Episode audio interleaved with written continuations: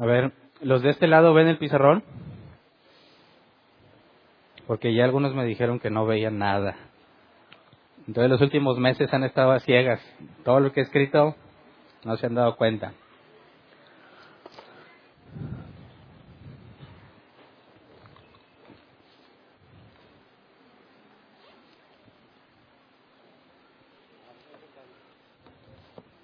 ¿Más para dónde? ¿Para adelante o a este punto sí se queda? Okay.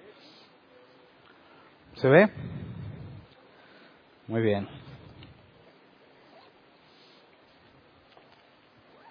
El día de hoy vamos a... Muchas gracias. El día de hoy vamos a analizar el tema del canon bíblico. La clase pasada estudiamos la infalibilidad y la inerrancia. Y bueno, nos hemos enfocado desde que empezamos a hablar de los fundamentos en distintas eh, conclusiones al respecto de la Biblia, pero no habíamos llegado a definir eh, propiamente la Biblia, ¿verdad? Estábamos explicando todo lo que nos lleva a entender por qué la Biblia es importante, pero el día de hoy vamos a enfocarnos en específicamente qué es la Biblia en el sentido de cómo llegamos a tenerla y por qué es confiable la Biblia que tenemos. Entonces, cuando hablamos la clase pasada de infalibilidad e inerrancia, concluimos que si la escritura, la Biblia, es la palabra de Dios, y puesto que Dios no se equivoca, y Dios todo lo sabe, la consecuencia lógica es que la, escritura debe ser infalible e inerrante. Y definimos o hicimos una diferencia entre infalibilidad e inerrancia, porque aunque suenan igual, no, no son lo mismo. Yo puse un ejemplo, si yo contesto un examen y saco 100, fui inerrante en el examen. No tengo ningún error. La inerrancia implica que no hay errores. Pero aunque tengo un examen sin errores, eso no implica que soy infalible. Porque al decir que algo es infalible, habla sobre la capacidad de equivocarse. Y decir que algo es inerrante es en cuanto a lo que ya sucedió. En mi, mi examen fue inerrante, sin errores, pero no es infalible. Me pude haber equivocado. Tengo la capacidad de equivocarme. Entonces la escritura, si es infalible, si es, si proviene de Dios y Dios no se equivoca, la escritura es incapaz de cometer errores, pero al mismo tiempo es inerrante porque no hay errores. Es decir, potencialmente no se puede equivocar y de hecho no hay errores. Y con eso eh, llevamos a distintas conclusiones, sobre todo con respecto a la forma en la que los cristianos vemos la escritura y cómo es que debemos leerla entendiendo que cuando encontramos aparentes contradicciones, como muchos, muchos aseguran que las hay, un análisis más profundo, detallado, considerando el contexto y el original, resuelve las supuestas contradicciones. Hoy en día no hay nadie que haya podido demostrar un error en la escritura. Todos son aparentes errores o puntos que aún no se pueden determinar a ciencia cierta porque faltaría alguna evidencia arqueológica o algo de ese tipo. Pero arqueológicamente hablando no hay nada que ponga en duda lo que la escritura enseña. Entonces, hasta, hasta ahora hemos dicho, eh, voy a resumir en pocos puntos y pocas palabras lo que hemos dicho acerca de la Biblia. Número uno, la Biblia contiene la revelación especial de Dios. Recuerden que analizamos la revelación natural o general y la revelación especial. Dos, Dios es el autor de la Biblia. En otras palabras, la Biblia es inspirada por Dios, del original exhalada por Dios, es la palabra, lo que Dios habló. Así que Dios es el autor de la Biblia, pero Dios escribió la Biblia por medio de humanos falibles, que si se pueden equivocar, tienen la capacidad de equivocarse. Y eh, lo hizo a través de estos humanos o hombres humanos, utilizando sus propios estilos de escritura y personalidades. Es decir, Dios no los tomó como un espíritu, como un hombre endemoniado es controlado por un espíritu inmundo, sino que Dios como dijo el apóstol Pedro, por medio del Espíritu Santo los movió. Entonces concluimos que la Biblia, que este es el punto número cuatro, la Biblia no fue dictada por Dios, sino que Dios movió a los autores humanos para que registraran exactamente lo que Dios quería que se escribiera. El Espíritu Santo en ellos es lo que nos dice la Escritura, que Dios los movió, los condujo, los guió en ese proceso. Entonces, Dios habló y Dios controló el proceso en el que se escribía. Por consecuencia, El siguiente punto es que la Biblia es la máxima autoridad en cuanto a revelación especial. Y analizamos cómo nuestros amigos católicos se aseguran que se compone de tres partes la máxima autoridad, la escritura, la tradición y el magisterio, y analizamos a detalle. Y nosotros aseguramos que ni la tradición en la iglesia ni el magisterio tienen el mismo nivel de autoridad que la escritura, puesto que la escritura es la palabra de Dios revelada a los hombres, ninguna otra escritura o decisión que se tome en concilio o lo que el Papa y sus obispos digan, ninguno podría compararse con la palabra de Dios. Y lo que vimos al final de la clase pasada es que la Biblia es inerrante e infalible. Entonces, todo esto es la base que nos lleva a comprender por qué tenemos eh, como una de nuestras bases la sola escritura. Pero hasta ahora no hemos definido qué es la Biblia. Y muchos cristianos no entienden qué es la Biblia. Y muchos ateos, partiendo de lo que entienden de, como Biblia, aseguran y hacen hipótesis que ni siquiera eh, se sustentan en alguna especie de error bíblico, sino en cuanto a lo que ellos creen que la Biblia es. Pero bueno, lo que los ateos piensen de la Biblia me tiene sin cuidado. Lo que me interesa es qué es, lo que los cristianos piensan de la Biblia y qué es lo que concluyen acerca de la Biblia. Y la palabra Biblia proviene del griego biblios, griego biblios, perdón, que se traduce como libro. Si tú agarras una Biblia impresa, te dice, normalmente en la portada o en un costado dice Santa Biblia, ¿verdad? Y como vemos todo junto, se tiende a entenderse como el libro santo o el libro sagrado, haciendo referencia a que es un libro. Pero eso es un error cuando alguien agarra la Biblia y dice, este es mi libro favorito, bueno, entendemos a qué se refiere, ¿verdad? Pero estrictamente hablando es un error, porque la Biblia es un compendio de 66 libros. ¿Me explico? Que todos los tengas en uno hace que tengas a la Biblia como un libro, pero en realidad son 66. Y fue escrito por aproximadamente, ya que no hay certeza absoluta de algunos autores, aproximadamente fueron 40 hombres autores humanos que escribieron los 66 libros que tenemos ahora como Biblia en un periodo de 15 siglos, 1500 años. Es decir, no se sentó alguien y empezó con Génesis y terminó en Apocalipsis. Y dijo, esta es la mejor novela que he escrito. No. Muchos cuando dicen, es que la Biblia es una, una historia inventada, dices, bueno, ¿cuál de los libros es el que te parece inventado? ¿Cuál de los 66? ¿Y cómo le hicieron para que en un periodo de 15 siglos desde Moisés, que empezó a escribir Génesis, hasta el apóstol Juan en Apocalipsis, estuvieran conscientes de lo que habían escrito todos para asegurarse de no salirse de la farsa que supuestamente planearon en conjunto. Cómo se comunicaron alrededor de 15 siglos para asegurarse de que estuviera escrita la misma farsa en todos los libros. Y sobre todo, los autores humanos provenían de distintos contextos. Hubo profetas, sacerdotes, cobradores de impuestos, pescadores, pastores de ovejas, etcétera, etcétera. Hombres muy preparados como el apóstol Pablo y hombres sin preparación como Pedro. ¿Cómo le haces para que las ideas que alguien decidió emplear para, como dicen muchos, manipular a las personas siglos antes de Cristo permanezcan eh, durante el primer siglo después de Cristo? La verdad es que no puedes armar una eh, teoría de cómo este supuesto montaje se llevó a cabo alrededor de tantos siglos. Entonces, a pesar de los siglos, si tú analizas la escritura y la estudias como se debe, te vas a dar cuenta que tiene un mismo mensaje, de principio a fin. Y cuando estuvimos terminando de estudiar Apocalipsis, vimos cómo Génesis y Apocalipsis hablan en cierta forma de lo mismo. El final de Apocalipsis y el principio de Génesis están conectados. No se contradicen entre ellos los libros, los 66. No tienen errores. Nadie ha podido comprobar un error bíblico y proclaman el mismo mensaje. Esto es eh, imposible explicar simplemente bajo la premisa de que alguien trató de engañar a la gente. No es una explicación lógica ni congruente el simplemente decir que alguien inventó todo lo que la Biblia dice, porque tendrían que explicar cómo fue el proceso para hacerlo durante tanto tiempo.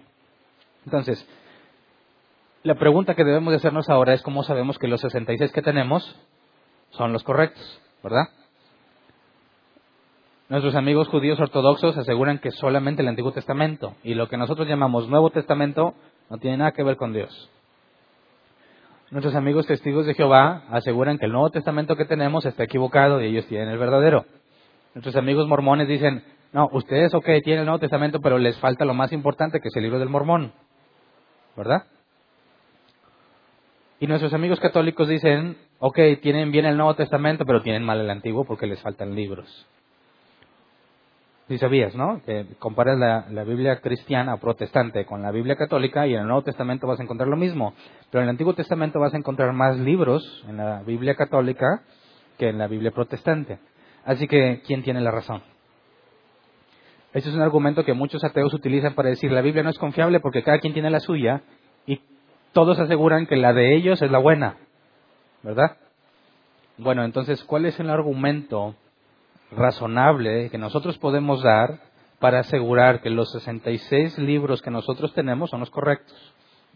Cuando hablamos de los 66 como una selección entre muchos otros, que ahorita vemos un número aproximado de cuántos había, estamos hablando de que cuando tenemos la Biblia con 66 estamos diciendo que esos son los, eh, los reales. Estás hablando de una norma. Y de ahí el nombre del tema es canon bíblico. Y la palabra canon viene del griego canon con K, que se traduce como vara, norma, medida o estándar de medición.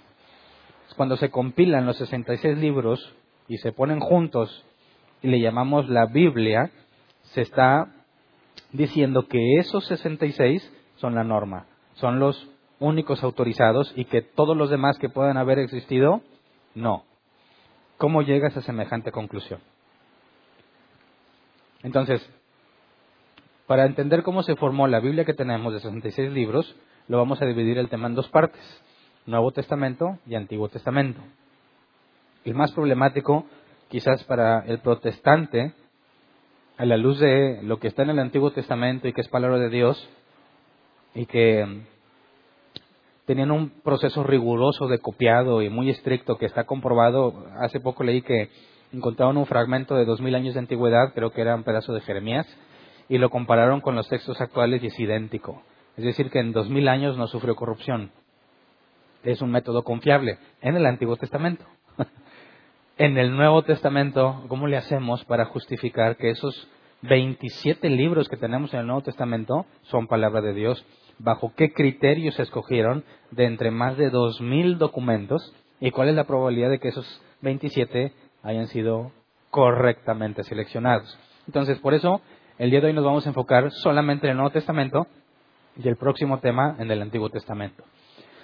Entonces, para entender cómo es que tenemos el Nuevo Testamento, habría que analizar un poco de historia y repasar los argumentos más comunes en contra de la fiabilidad del Nuevo Testamento.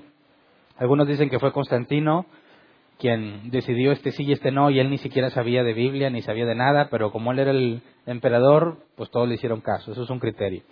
Otro es que es una bola de manipulaciones con tal de poder controlar a la gente. Otra idea es que esta idea de juntar la Biblia se la sacaron de la manga, que nunca había estado definida, hasta que un buen día alguien se le ocurrió, seguramente porque no tenía que hacer, ¿por qué no hacemos una Biblia? Dijeron, ahora le va. Y se pusieron a hacerla. Créeme que no te lo estoy inventando, son cosas que yo he leído, que muchos ateos, incluso algunos cristianos, aseguran. Así que, si examinamos un poco la historia que tenemos del cristianismo, tendríamos que entender primero si el canon, o sea, la norma, fue algo que se inventó o algo que ya existía, y cuál es la razón por la cual decidieron compilarlas.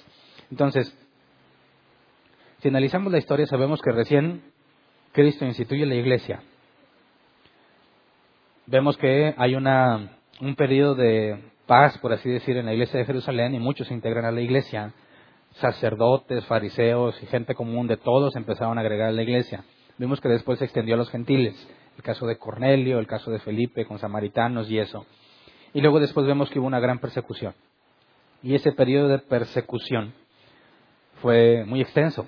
Entonces, durante el primer siglo, o sea, desde que Jesús asciende y les encomienda, la iglesia estuvo enfocada en predicar el Evangelio y sobrevivir a la persecución. ¿Se acuerdan cuando analizamos las cartas de Pablo, Pedro, Judas, todas esos? Claramente se especificaba la enorme persecución que estaban sufriendo. Es en ese periodo cuando se escribieron los libros, los 27 que tenemos en el Nuevo Testamento, y eran eh, destinados a una iglesia en particular, a una región o a un conjunto de iglesias. Vemos en Apocalipsis que estaba destinada a siete iglesias, aunque al final dice que todo el que lo lea va a ser bendecido. Entonces vemos que el propósito de esparcer la doctrina, la que fue generada por los apóstoles, sucedió durante el primer siglo. Después, con tantas persecuciones, los cristianos se enfocaban en sobrevivir, nada más. No se generó nuevos documentos con autoridad de apóstol porque los apóstoles ya habían muerto. Y durante un enorme periodo no hubo nada de nueva escritura que haya sido eh, respaldada por un apóstol. Y durante el tercer siglo, que es cuando se define el canon bíblico del Nuevo Testamento, dado que Constantino instituyó el cristianismo como religión oficial, hubo una paz para los cristianos porque ya no eran perseguidos por el gobierno, ya no eran perseguidos por el imperio. Y entonces, en esa paz, empiezan ahora sí a dedicarse a analizar todo lo que tienen, eh, todos los documentos que han sido generados que supuestamente tienen autoridad de un apóstol. Ahora es importante notar que Pablo y otros autores lucharon contra el gnosticismo. ¿Se acuerdan que analizamos esas ideas? Y eh, tenemos que históricamente, durante el segundo siglo, mientras la iglesia era cruelmente perseguida, los gnósticos no eran perseguidos y ellos generaron muchos documentos que esparcieron ampliamente y que aseguraron que habían sido escritos por algún apóstol. Entonces, ante la falta de documentos de la iglesia cristiana, porque los apóstoles ya habían muerto, o los colegas directos de los apóstoles ya habían muerto, los gnósticos sí generaron muchísimos documentos y aseguraban que habían sido escritos por alguien cercano a los apóstoles, por ejemplo, el Evangelio de María Magdalena, Evangelio de Pedro, Evangelio de Tomás, nosotros no los tenemos, pero ellos aseguraban que realmente Pedro había escrito el Evangelio de Pedro, Tomás el de Tomás y María Magdalena el de María Magdalena. Entonces circulaban muchísimos documentos durante el tercer siglo. Se dice que eran más de dos mil, de los cuales se seleccionaron 27. Y algunos dicen, ¿no sospechas que de dos mil solo hayan quedado 27? ¿Por qué los descartaron? ¿Quién fue el bueno que dijo este sí y este no? Algunos piensan que fue simplemente arbitrario, ¿verdad? A la autoridad que alguien tenía, a lo que alguien pensó. Entonces, si se descartaron tantísimos libros, tendríamos que saber cuál criterio fue el que se usó para poder determinar si estamos de acuerdo con ellos o no.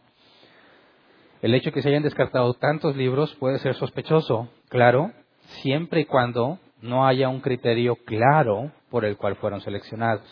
Ahora, nuestros amigos católicos, no sé si he tocado hablar con un amigo católico, cuando habla sobre el canon bíblico, ellos aseguran que la Iglesia Católica lo definió, ¿verdad?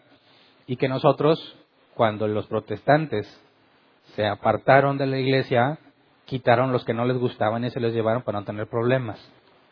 Pero eh, cuando ellos dicen que la Iglesia Católica es la que definió la Biblia, en el sentido estricto de las palabras, la Iglesia Católica definió la Biblia, tenemos que estar de acuerdo. Decimos, sí, estamos de acuerdo, porque la Iglesia es católica, porque la palabra católico es universal. Estamos de acuerdo en que la Iglesia de Cristo es católica. Lo que no estamos de acuerdo es que sea la católica romana. ¿Me explico? Entonces, ¿la Iglesia católica definió la Biblia? Sí. ¿La católica romana? No. ¿Por qué? Porque fue siglos, siglos antes de la Reforma Protestante. Estás hablando de la Iglesia de Cristo. Es cierto que la Iglesia de Cristo, por medio de concilios y muchas cosas que vamos a ver, llegó a un compendio de los, de los 66 libros, a fin de cuentas. Hoy vamos a ver el de los 27 del Nuevo Testamento. Pero no fue hasta el concilio de Trento cuando definen su propio canon, donde agregan libros al Antiguo Testamento que más adelante vamos a ver en la próxima clase, ni siquiera los judíos consideraban inspirados. Además definieron el magisterio y todo lo demás como autoridad máxima. E, es en ese momento cuando hablas de la Iglesia Católica Romana, porque antes de la Reforma era una sola iglesia que muchos eh, sectores estaban totalmente corrompidos. ya vimos que la intención de Lutero no era dividir, sino reformar. Y ante la negativa de volver a la escritura como máxima autoridad, surge esa división. Así que ahora hablas de la Iglesia Católica Romana y de la Iglesia Protestante. El canon bíblico fue siglos antes de la Reforma Protestante. Así que es imposible decir que la Iglesia Católica Romana es la que hizo el canon bíblico. Ahora, ¿cuál sería la forma en la que se pudiera elegir qué libro sí, qué libro no? ¿Cuál carta sí, cuál carta no? Y sobre todo, ¿cómo le harías tú? Si a ti te preguntan ahorita, ¿por qué eh, el Evangelio según Mateo está en la Biblia? ¿Qué contestarías? Bueno, pues lo escribió Mateo. Mateo era un discípulo, apóstol. ¿Cuál es el problema de que lo que escribió un apóstol no lo quieras incluir? Bueno, ¿por qué tienes a Hebreos? Ah, caray. ¿Quién escribió Hebreos? No se sabe, porque lo tienes en la Biblia. ¿Cuál es el criterio? ¿Qué le contestas?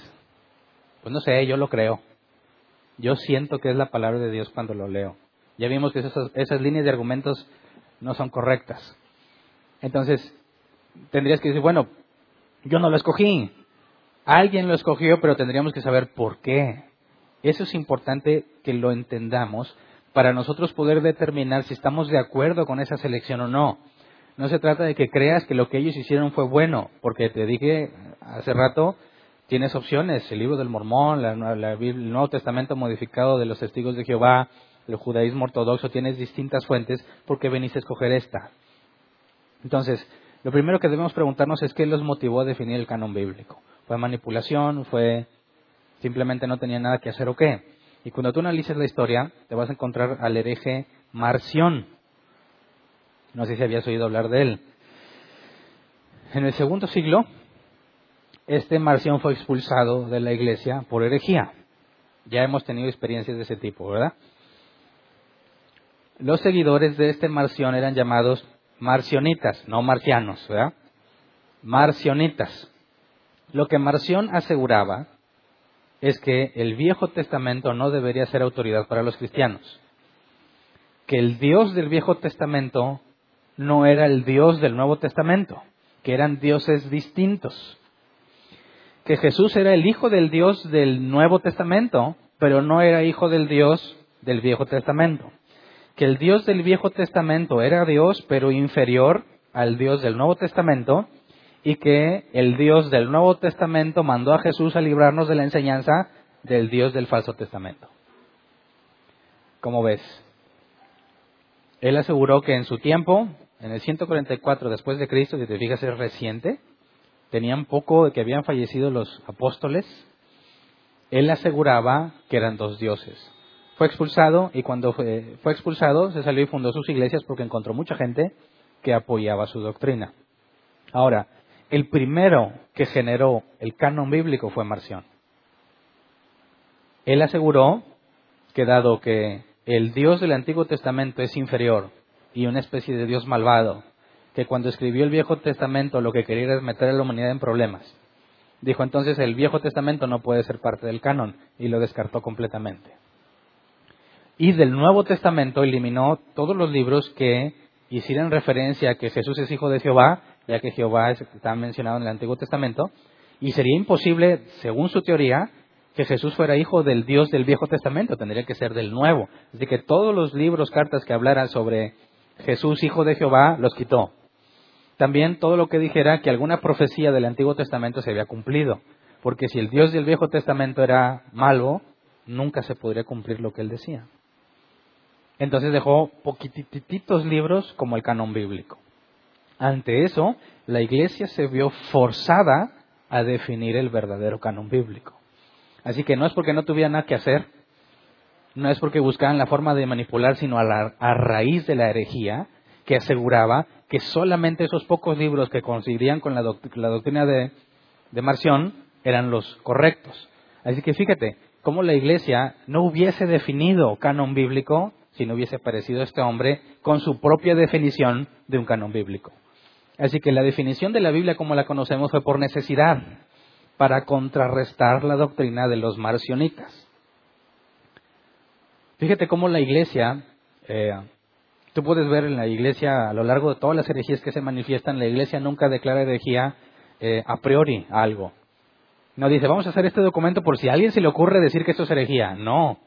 Siempre era una reacción ante lo que alguien aseguraba que era correcto. Entonces cuando dices, oye, sale alguien que dice que esto es la verdad, espérate, analizas la Biblia y luego determinan si está reflejando esta doctrina nueva o extraña, si refleja lo que la Biblia dice. Y si no lo refleja, es herejía. Porque en el sentido estricto la palabra hereje es una desviación de lo normal. Entonces, creo que podemos entender en cierta medida cómo la iglesia, descansando en relativa paz, no había persecución, empezó a experimentar las consecuencias de que hubiese gente que se pusiera a analizar las escrituras y empezar a sacar sus propias conclusiones. Como ya no los persiguen, tienen tiempo para empezar a sacar sus ideas y este es uno de los primeros problemas que tuvo la iglesia eh, ante una idea de un canon bíblico. Entonces, el trabajo de la iglesia en ese momento no era inventarse un canon, sino demostrar que el de Marción estaba equivocado. Pero para demostrar que esté equivocado tienes que decir cuál es el correcto. Así que eso nos lleva a definir primero si lo tuvieron que inventar o simplemente tuvieron que esclarecer cuál es el aceptado. Es decir, ¿el concepto de canon o de un grupo de escrituras válidas ya existía o se inventó en ese momento? Para eso tendríamos que irnos a un poco de historia de, los cristianos del segundo siglo. Voy a citar estas fuentes de Dr. Michael Licona, erudito del Nuevo Testamento, apologista cristiano historiador, porque yo no tendría forma de sacarme esto de ninguna otra parte, ¿verdad? Policarpo, quien se dice que fue discípulo del apóstol Juan en el año 125 antes de Marción, se refiere a la carta de los Efesios como Sagrada Escritura. Justino, mártir y apologista cristiano en el 150 después de Cristo, poquito después de lo de Marción, en sus escritos menciona las memorias de los apóstoles que hacen mención a los evangelios. No menciona quiénes son los autores, pero nos deja ver que ya había una recopilación, recopilación de documentos. Cuando llamaba la memoria de los apóstoles, implicaba que ya había escritos de los apóstoles que la iglesia consideraba como autoritarios. Ireneo, en el 180 después de Cristo, menciona a cuatro evangelios cuatro evangelios. No dice exactamente el nombre del evangelio, pero menciona que había cuatro. Entonces, de aquí podemos ver que en tiempos de Marción, cuando él saca su propio canon, anteriormente ya había escritura declarada como confiable porque provenía de un apóstol. De hecho, si te fijas, 125 después de Cristo, Apocalipsis fue el Cristo del 90 al 95 después de Cristo, es poco tiempo después de que murió el último apóstol, que fue el apóstol Juan. Entonces el problema que enfrentaron la iglesia es que tras la muerte de los apóstoles empezaron a levantarse individuos que aseguraban tener la misma autoridad que ellos. Ahora, ¿cuál es el criterio que se estableció? En ningún documento antiguo se registra la lista oficial que se usó, pero hay distintas fuentes donde se mencionan criterios. Una de las más confiables es la de Eusebio de Cesarea, que es considerado el padre de la historia de la iglesia. Por ahí hay libritos que puedes conseguir en español o en inglés, precisamente que relata lo que este hombre compiló como la historia de la iglesia. Y él menciona que en aquel contexto histórico había cuatro criterios para seleccionar los documentos. Estos cuatro se tenían que aplicar a cualquier escrito que aseguraba ser palabra de Dios. Y si pasaban estos cuatro, se le concedía eh, el supuesto, la supuesta inspiración divina. Pero si no, eran rechazados como libros apócrifos. ¿Alguien había escuchado la palabra apócrifo? De dudosa procedencia es lo que significa, ¿verdad? No significa que sean del diablo. Lo digo porque así pensaba yo. Si ya leíste los apócrifos, no, Dios me libre. Los católicos les ofende mucho eso, porque ellos tienen a los apócrifos en el Antiguo Testamento. Y cuando el protestante, sin entender lo que la palabra apócrifo significa, lo usa como algo despectivo. Son los libros apócrifos como decir es un impío. Y dicen los que no conocen el, el vocabulario cristiano, cuando tú no les dices impío, dices, oye, tú eres cristiano, sí, ¿y por qué tú no me dices impío? A veces ni siquiera saben lo que significa impío, pero sí les dicen en término despectivo. Por eso la Iglesia Católica también les llama deuterocanónicos, ¿verdad? Y ya no se oye tan feo. Es más, se oye más intelectual, ¿verdad? El punto es que se le considera apócrifo porque dudas de que realmente haya sido escrito por quien asegura haber sido escrito o que, indistintamente de quién lo escribió, dudas de que realmente se ha inspirado. Y vamos a ver la próxima clase por qué primera y segunda de Macabeos y todas esas no consideramos que sea palabra inspirada por Dios, pero será en la próxima clase cuando veamos el Antiguo Testamento. Para efectos del Nuevo Testamento, los cuatro criterios son estos. Número uno, que fuese escrito por un apóstol o uno de sus colegas respaldado por un apóstol. Es decir, el Evangelio según Mateo pasa este criterio. Sí. El Evangelio de Juan. Sí. ¿Qué más? Las cartas de Pablo.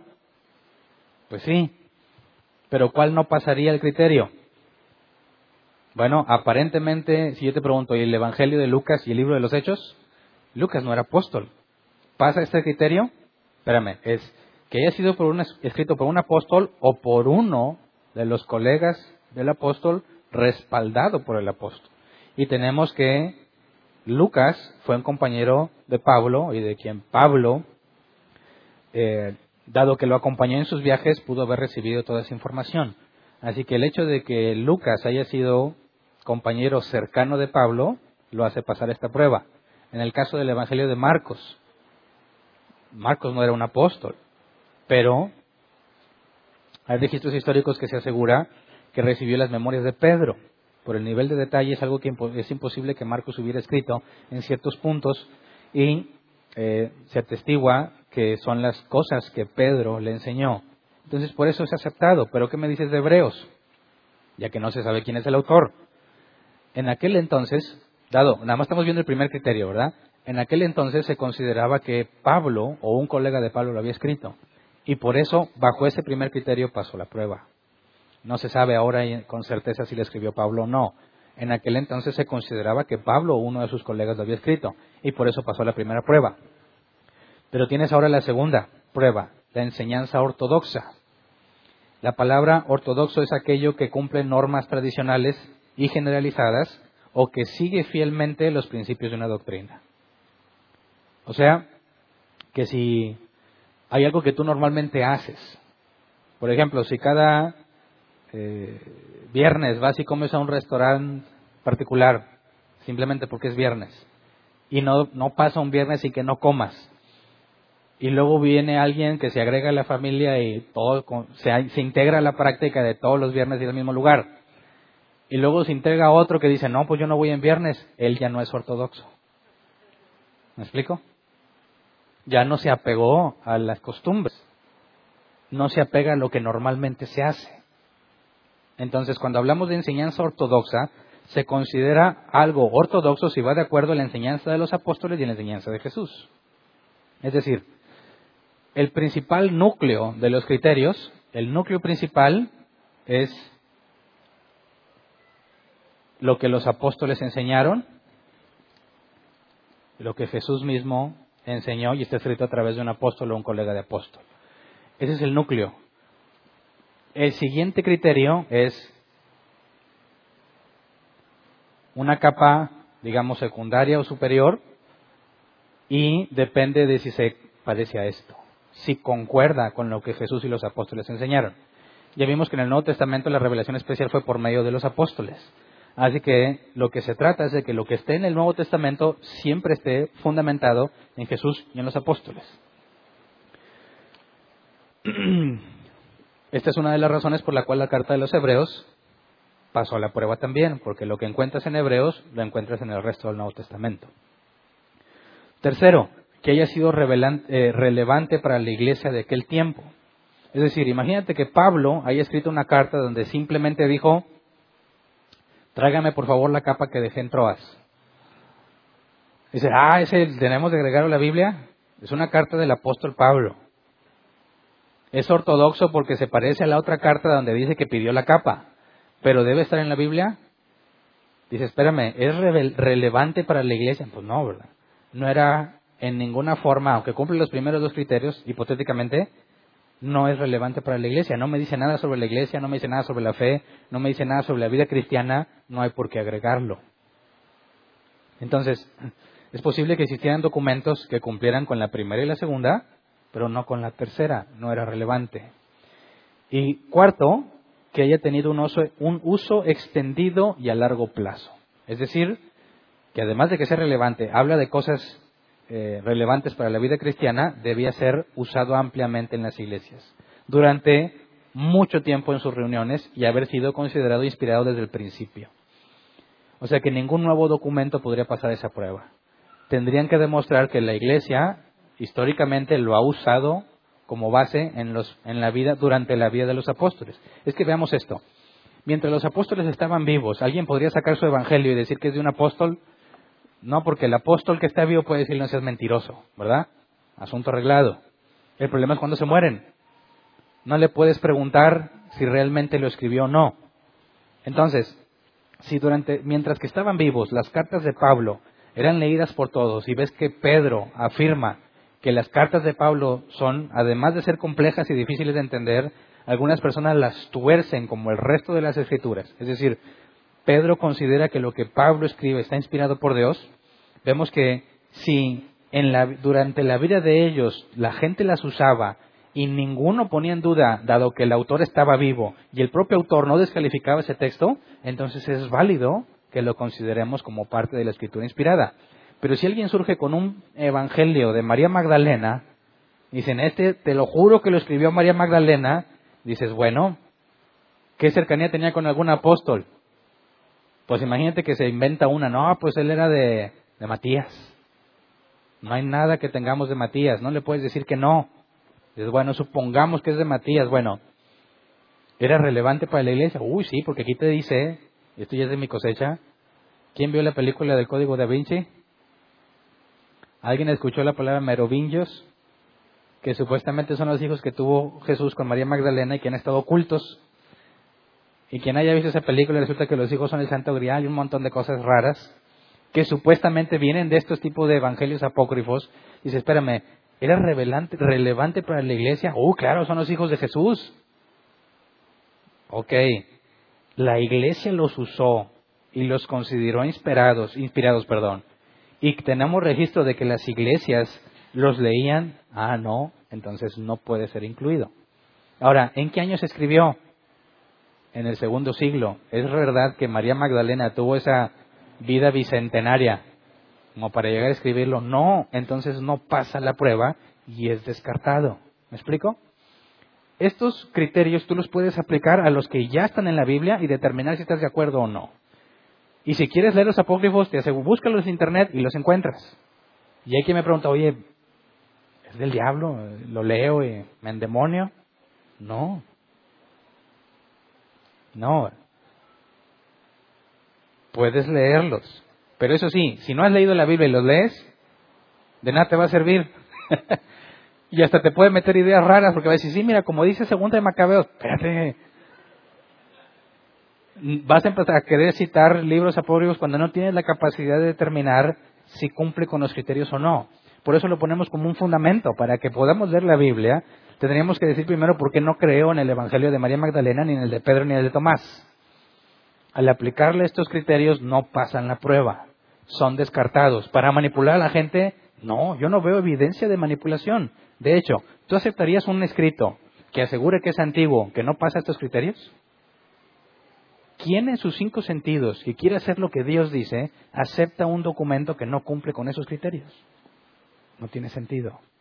Entonces no es malicia ni el deseo de manipular, más bien es buscar la seguridad de que estamos leyendo algo que realmente tenía la autoridad de Dios, ya que Jesús dijo a los apóstoles, quien lo reciba a ustedes, me recibe a mí. Si lo rechazan a ustedes, me rechazan a mí. Por eso yo ponía que el centro es lo que los Jesús y los apóstoles dijeron. Ahora, ¿no podríamos decir que nada más lo que Jesús dijo? Dices, ¿para qué agregas a los apóstoles? ¿Qué opinas? A ver, Apocalipsis. ¿Es lo que Juan dijo o lo que Jesús dijo? ¿Qué dice el versículo 1 del capítulo 1? Esta es la revelación de Jesucristo. Entonces pasaría la prueba. Pero ¿qué me dices cuando el apóstol Pablo dice, digo esto, no el Señor, sino yo, que las solteras no se casen? Eh, Pablo, ¿qué onda? Ese es de tu cosecha. Pero él dice, pero yo también considero que tengo el Espíritu Santo. Y dado que Jesús concedió esa autoridad, tenemos cosas que los apóstoles dijeron que no provienen directamente de la boca de Cristo. Por ejemplo, cuando Pablo regaña a los corintios, porque a la hora de comer la cena o los alimentos no se esperaban unos a otros. ¿Eso lo dijo Jesús?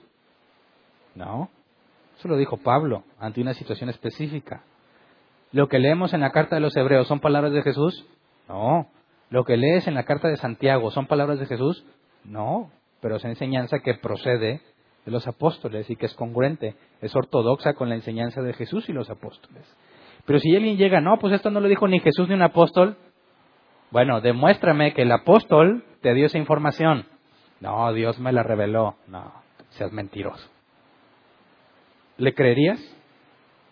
Si eso es cierto, tenés que decir, a ver, agrega primera de Hernán a la Biblia, porque Dios se la reveló.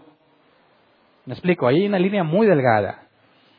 Cuando le preguntes a alguien bíblico, Dios habla hoy, ¿qué te va a decir? Alguien bíblico, no carismático. Te va a decir, Dios no habla. ¿Cómo no? Dios me dijo que me casara con mi esposa. Espérame, no estamos hablando de lo mismo. No sé si me entiendes. Que Dios pueda guiarte por medio de su Espíritu Santo es algo que Jesús dijo que sucedería. Los guiaría toda verdad. Eso no está en cuestión. Pero si tú me dices que Dios sigue hablando hoy, estás diciendo que alguien podría decir, aquí te va lo que Dios me dijo y agrégalo a la Biblia porque es palabra de Dios y es revelación especial. Y eso es falso. Fíjate cómo esos criterios nos protegen de todas esas tipos de cosas que alguien puede asegurar que Dios le dio directamente. Ahora, si tú me dices, no, es que sí, analízalo, es lo mismo que la Biblia, entonces no es nueva revelación, ya la tenemos en la Biblia, no hay por qué agregarla. Por eso las revelaciones no pueden provenir de Dios, porque si me revelas algo que no está en la Biblia, no puede ser confiable. Y si lo que me revelas ya está en la Biblia, no me estás revelando nada, ya estaba escrito. ¿Me explico? Por eso tenemos que tener cuidado cuando decimos, oye, Dios habla hoy, alto. El Espíritu Santo te puede guiar en una situación particular. El Espíritu Santo podría guiar a una iglesia, si tú quieres, pero Dios no da nueva revelación.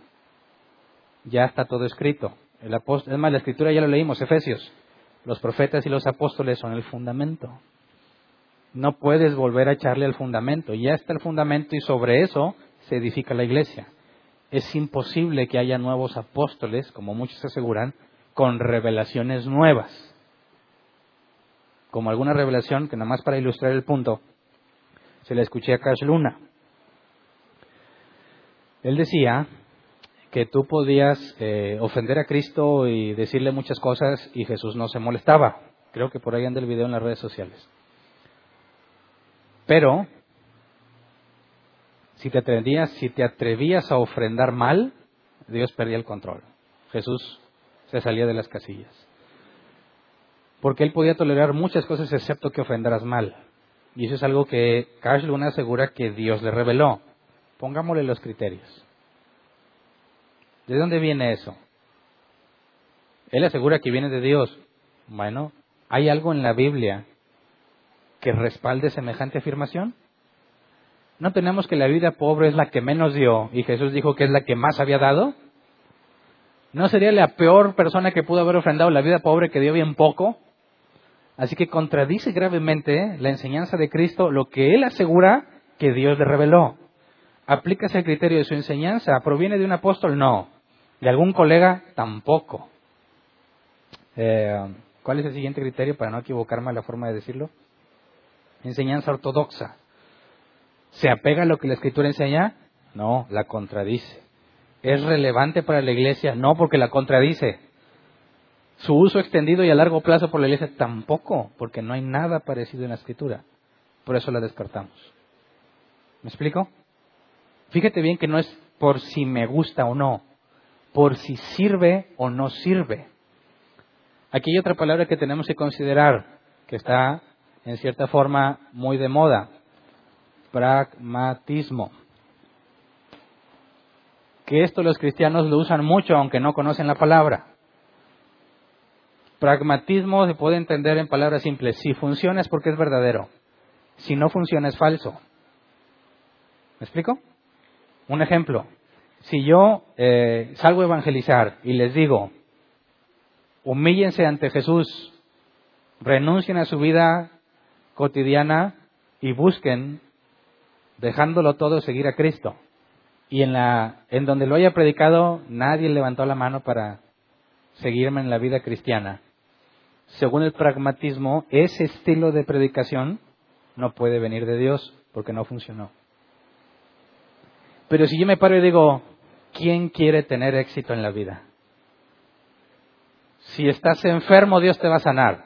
Si estás pobre, te va a prosperar. Si tu familia desecha, Dios la va a restaurar. ¿Quién quiere ser cristiano? Amén. Dicen, eso proviene de Dios porque funciona. Pongamos, ¿le funciona a Cash Luna su enseñanza? Sí, le funciona. Uy, como no tienes una idea. ¿Eso significa que proviene de Dios? No.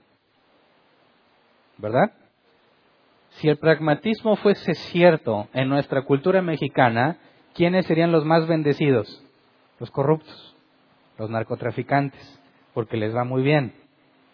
¿Verdad? ¿Y el apóstol Pablo? ¿Cómo le fue? El propio apóstol Pablo demuestra que la idea del pragmatismo es incorrecta, porque lo apedrearon, naufragó, lo encarcelaron, lo azotaron, y como quiera, Dios lo había mandado. Entonces, fíjate cómo no podemos basar ni en si funciona o no, ni en si me gusta o no, me hace sentir bien o me hace sentir mal. No, tienes que establecer un método o unos criterios que aseguren que tus emociones no están en juego, no, no forman parte del proceso para determinar si algo proviene de Dios o no. Por eso es muy grave que los cristianos no conozcan la Biblia. Porque les dicen, eh, ¿cómo?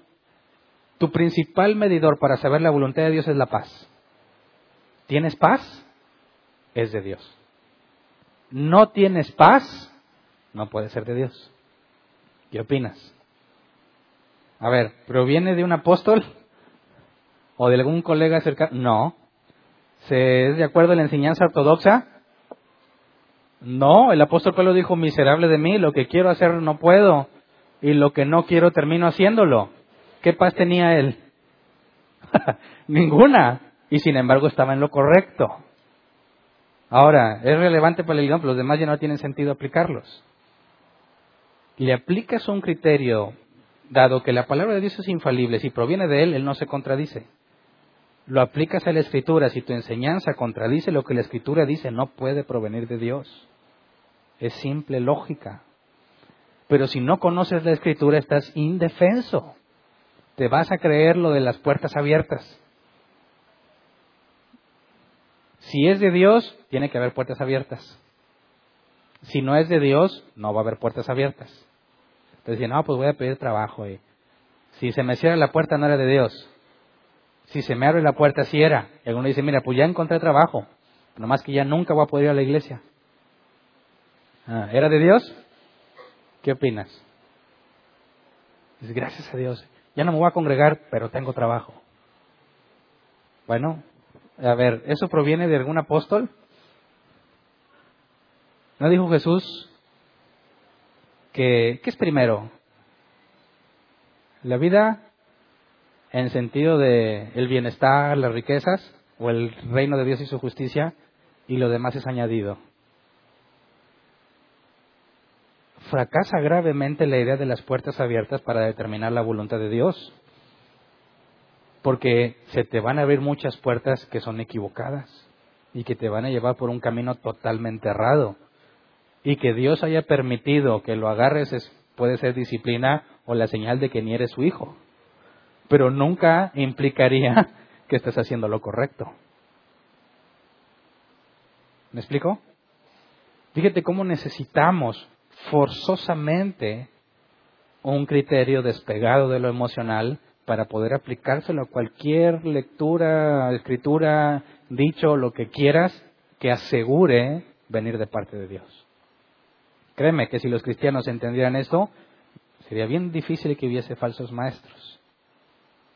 Porque cuando un falso maestro quiere enseñar algo falso, ¿qué le van a decir los cristianos? no te creo. ¿Por qué no? Recíbelo. No, compadre, es que contradices la Biblia. ¿Me explico? Entonces, ¿luchamos contra los falsos maestros o contra la ignorancia del cristiano? Contra la ignorancia del cristiano, porque de nada me sirve luchar contra el falso maestro. Él está convencido de lo que va a hacer. No tendría efecto su mala enseñanza si el cristiano dejara la ignorancia. ¿Verdad? Entonces, estos cuatro criterios deberías tenerlos siempre eh, frescos en tu memoria, no por si hablas con un católico o por si hablas con un ateo, sino para que filtres todo lo que la gran mayoría de los supuestos cristianos hoy en día aseguran que viene de parte de Dios. Y si los logras entender y aplicar, vas a ser librado de muchos errores doctrinales. Tantas barbaridades que hacen que ni siquiera con la lógica simple pasan la prueba. No pasan la prueba de la lógica, menos van a pasar los criterios bíblicos. Entonces, de los 2.000 o más de 2.000 documentos que pudiera haber en aquel entonces, al aplicarle estos criterios quedaron solo 27 a fin de cuentas, pero no siempre los 27 fueron seleccionados como canon bíblico.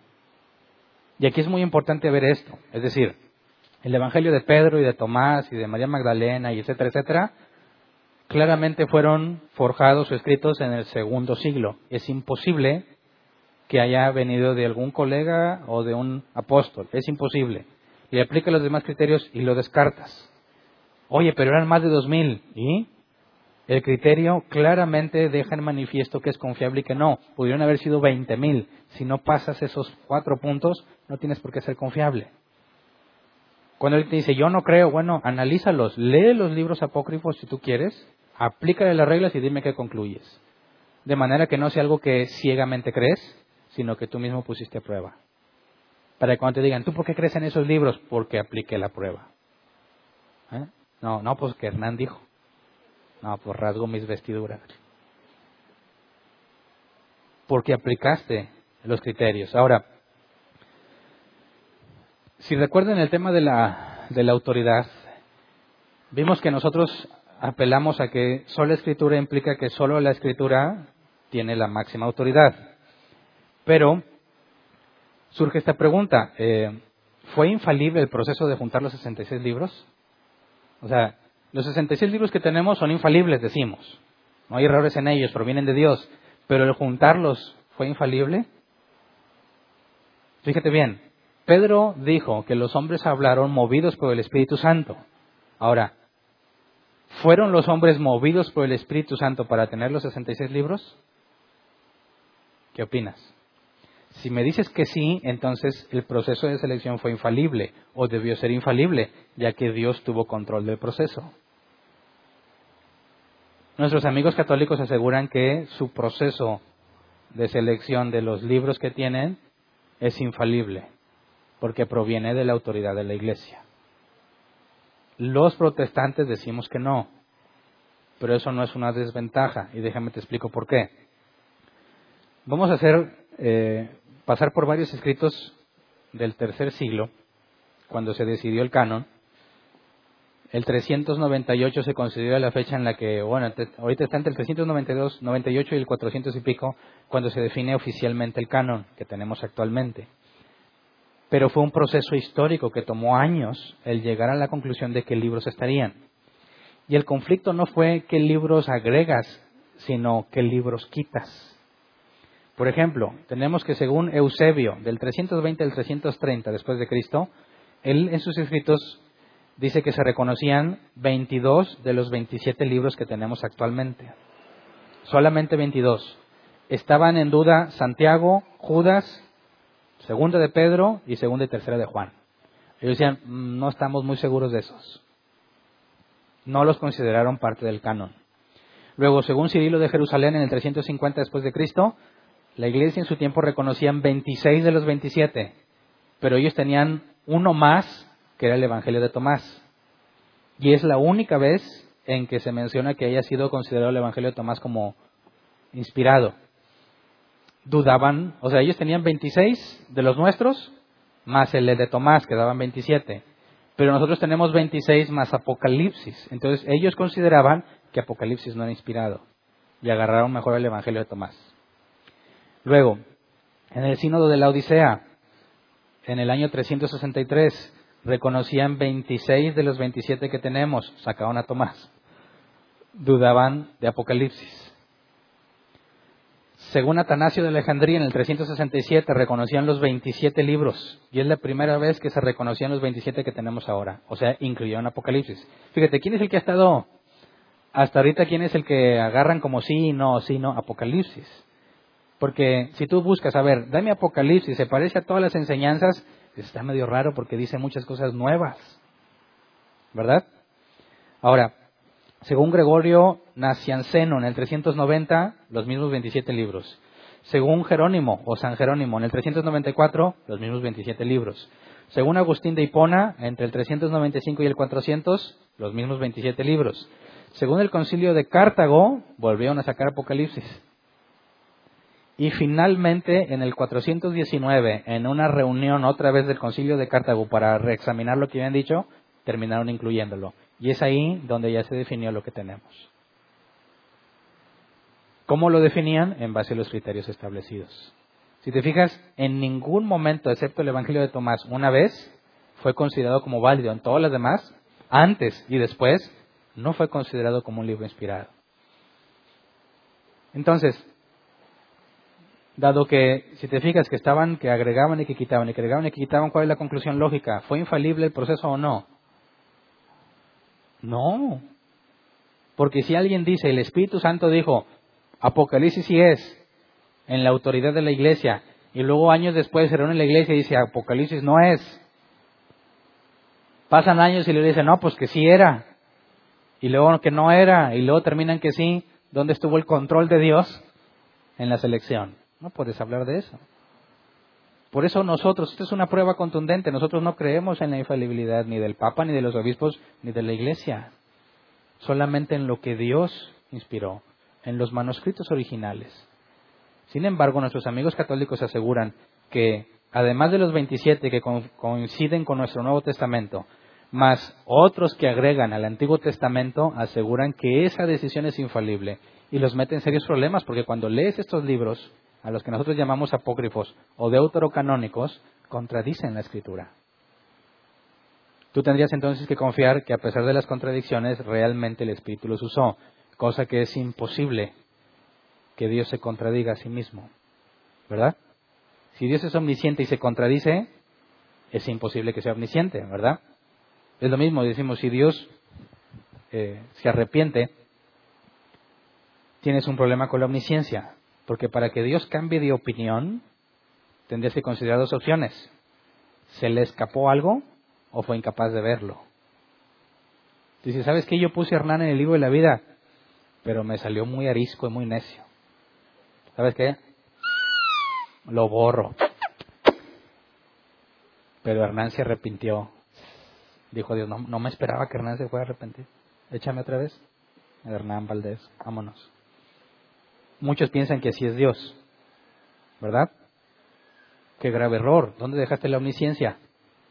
Es decir, me estás diciendo que Dios dijo al principio, se va a salvar a Hernán, y luego ya en el tiempo dijo, ah, rayos, me equivoqué. Y luego, no, sí se salvó, ¿ya ven? A fin de cuentas se cumplió lo que yo dije. No. Si Dios dijo, Hernán, desde antes de la fundación del mundo, es imposible que se equivoque. Es imposible que cambie de planes. Él no se desdice. ¿Me explico? Cuando hablamos de la escritura, la regla principal cuando ponemos a Jesús y a los apóstoles está en la congruencia entre ellos. Es imposible que algo provenga de Dios si se contradice en sí mismo. Así que, al contrario de la Iglesia Católica, nosotros aseguramos que no hay infalibilidad en la Iglesia. O sea, que claramente el proceso de establecer el canon tuvo sus problemas de contradicción, ¿verdad? Sí, no, sí, no, sí, no, hasta que quedó establecido. Hoy en, duda, hoy en día nadie duda de que estos libros son. O sea, nosotros aseguramos que los 66 libros son correctos al aplicarle mínimo los 27 del Nuevo Testamento que ya analizamos, los consideramos correctos. Sin embargo, aseguramos que no fue infalible el proceso en el cual fueron recopilados. Una vez surgió la pregunta aquí en una predicación, ¿qué pasa si encuentran un manuscrito enterrado? Imagínate que fue el Evangelio de Pedro. Y saber, está junto con manuscritos del primer siglo. Así que sería imposible que haya sido escrito después. Y encontraras hipotéticamente evidencia suficiente que atestigua que Pedro lo escribió, ¿lo agregarías a la Biblia? Espérate, ya me dijiste que hay más criterios. Bueno, su enseñanza es ortodoxa, sí. Fue usado en la iglesia, a nadie nos habíamos dado cuenta, pero resulta que ahí sí está registros de que las iglesias lo usaban. ¿Lo agregabas? ¿O no? ¿Quién sí lo agregaba? Bien poquitos. Levante la mano el que no lo agregaba. Otra vez poquitos. Vota una, por favor. Arriesgate. Levante la mano el que sí lo agrega. Porque pasó los cuatro criterios. Levante la mano el que no lo agrega. Ok. ¿Por qué no lo agregarías? O sea, a ver, ¿por qué los 66 están? Porque pasaron los criterios. Si Sergio uno, que milagrosamente, es hipotético, ¿verdad? Milagrosamente cumple con los cuatro, ¿hay alguna razón para no agregarlo? Sí, pero, ¿pero qué? ¿Por qué no apareció antes? ¿Quién sabe? Pero ya apareció, hipotéticamente hablando e hipotéticamente cumple con los cuatro. ¿Hay algún problema en agregarlo? No debería haber, porque el proceso no es emocional, no es de si me gusta o no, sino de que cumple con los criterios establecidos.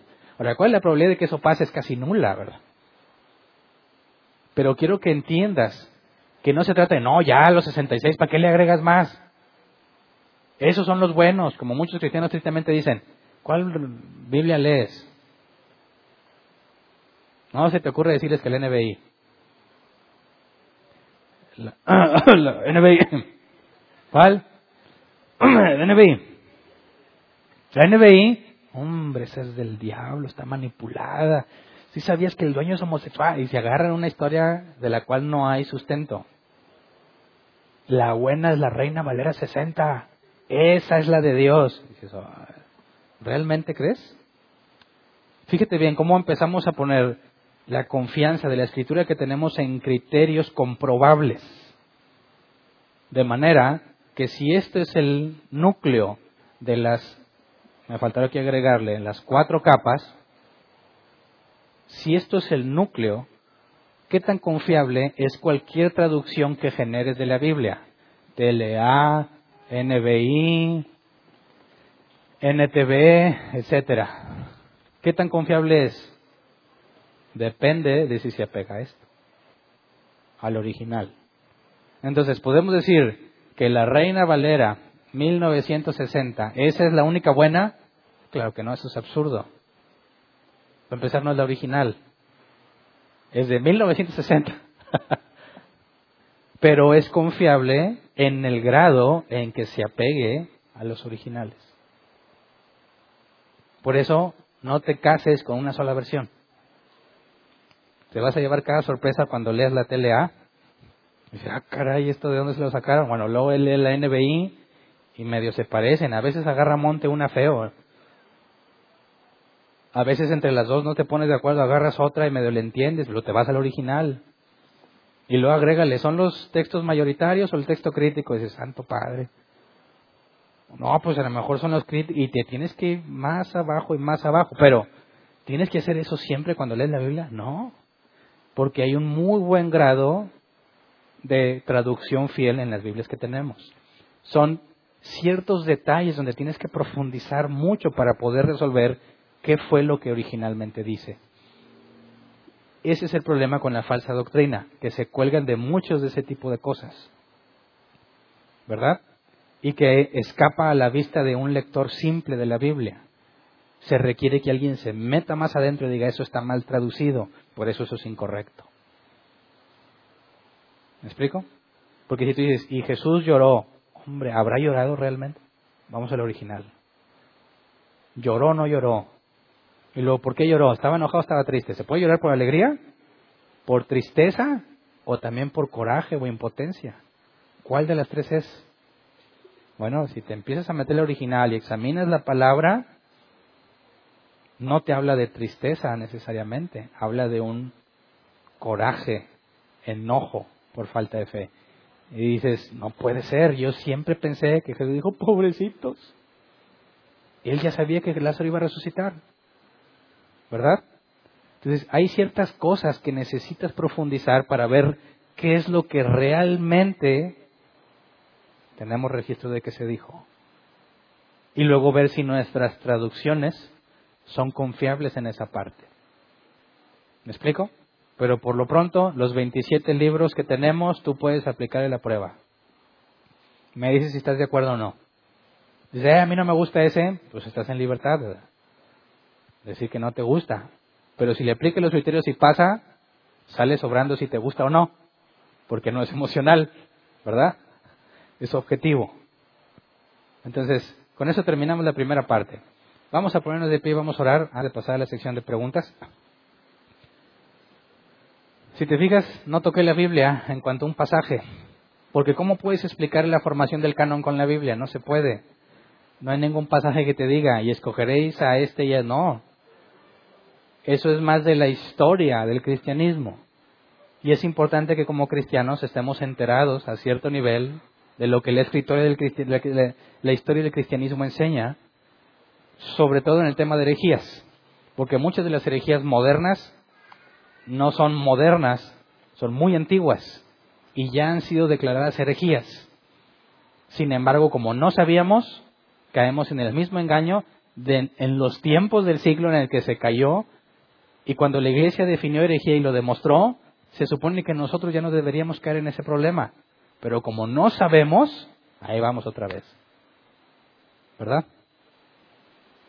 Entonces, hagamos el esfuerzo, no descuidando la Biblia, sino además de la Biblia, empezar a buscar literatura que te hable de la historia del cristianismo. Hay mucha en Internet.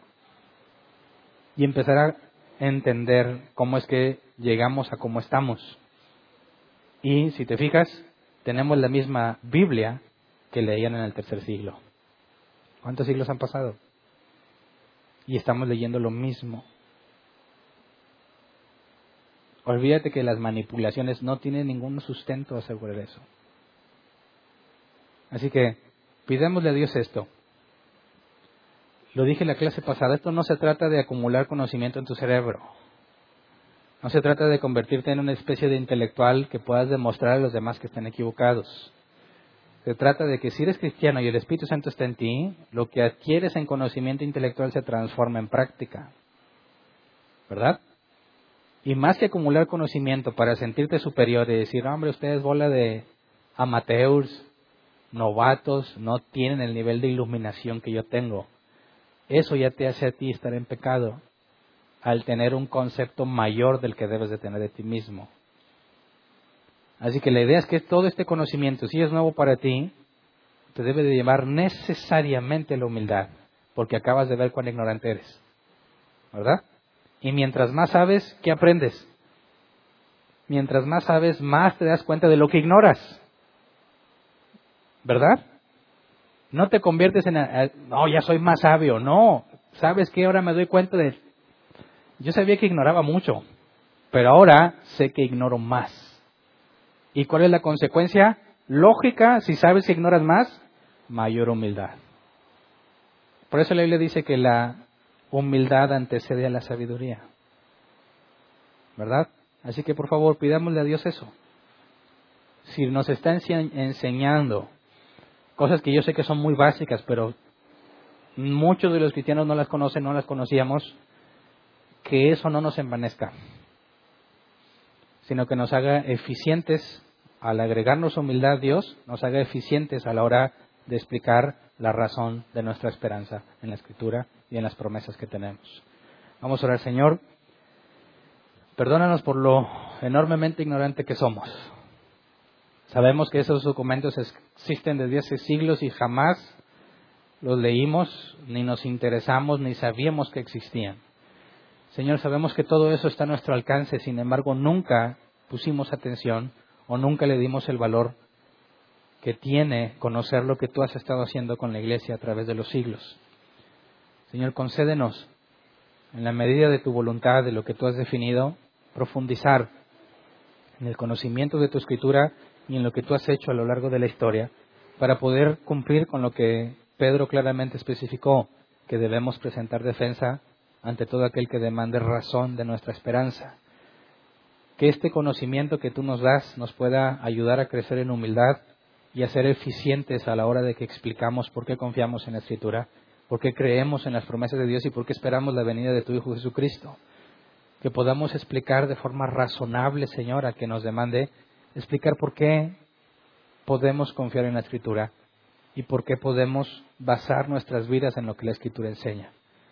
Señor, enséñanos a ser personas que aprovechan el momento oportuno, como lo decía Pablo, que hablan de forma amena y de buen gusto, que seamos más prontos para oír que para hablar, que en lugar de tratar de demostrar nuestro conocimiento, escuchemos con paciencia la postura del que nos cuestiona, escuchemos con paciencia sus argumentos para poder hablar de acuerdo a lo que ellos dicen, Señor, no de acuerdo a lo que yo creo que necesitan escuchar. Que podamos dar una respuesta sazonada con sal, como dice la Reina Valera 60. Que podamos ser como Jesús. Ante los maestros de la ley les hablaba con la ley, con la escritura. Pero ante la mujer en el pozo le habló con palabras simples. Le habló sobre la vida diaria, porque Jesús le hablaba a cada uno según su necesidad. Concédenos la gracia de poder, por medio de tu Espíritu Santo, discernir la necesidad que pueda tener alguien cuando nos pregunta o cuando nos cuestiona, poder responderle según sus propios conocimientos y su propio interés para que podamos ser eficientes. Sabemos que eso no salva a las personas, sabemos que eso lo hacemos en obediencia, que tenemos que demostrar que los cristianos somos razonables, que nuestra creencia, nuestra fe, nuestra confianza y nuestra esperanza no está infundada, no está basada en una fe ciega, sino en evidencia y argumentos, Señor, que nos llevan a la convicción de que realmente, como dijo el apóstol Pablo, si tú nos has elegido y nos has salvado, efectivamente nos espera la corona de gloria. Gracias de antemano, Señor, y que lo que hagamos y digamos sea para tu gloria. Amén. ¿Pueden sentarse? Pasemos a la sección de preguntas. Gracias, ya tenía acá, pero bueno, gracias. Si alguien tiene una pregunta, levante su mano y le llevan el micrófono si vienes por primera vez, no importa, como quiera puedes preguntar. ¿Alguien?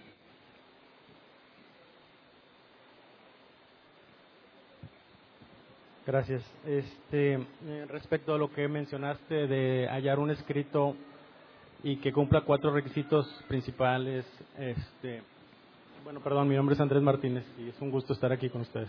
Mucho gusto, Andrés. Este, yo me refiero, por ejemplo, en el caso de Judas, Judas habló acerca del libro de Enoch. Entonces entendemos que por ahí hay libros de Enoch. Ok, de acuerdo. Este, me ha tocado bajarlo en PDF y, checarlo. Vienen muchas cosas muy floridas. Extrañas. Extrañas. Este, prefiero Apocalipsis que al libro de Enoch. okay. Este, pero dice en Judas capítulo 1 versículo 14 Dice, de estos también profetizó Enoch, séptimo desde Adán, diciendo, he aquí, vino el Señor con sus... Ay Dios, ya no le alcanzo. Bueno, el caso es de que habló al respecto. Y en otro detalle, habla, eh, sí, Colosenses, el capítulo 4, versículo, ya dando la, la salutación final, dice, Saludad a los hermanos que están en la Odisea y a Nínive y a la iglesia que están en su casa. Cuando esta carta haya sido leída entre vosotros, haced que también la lea en la iglesia de las laodicenses y la de la, la Odisea la lean también vosotros. O sea, hubo una carta a la Odisea.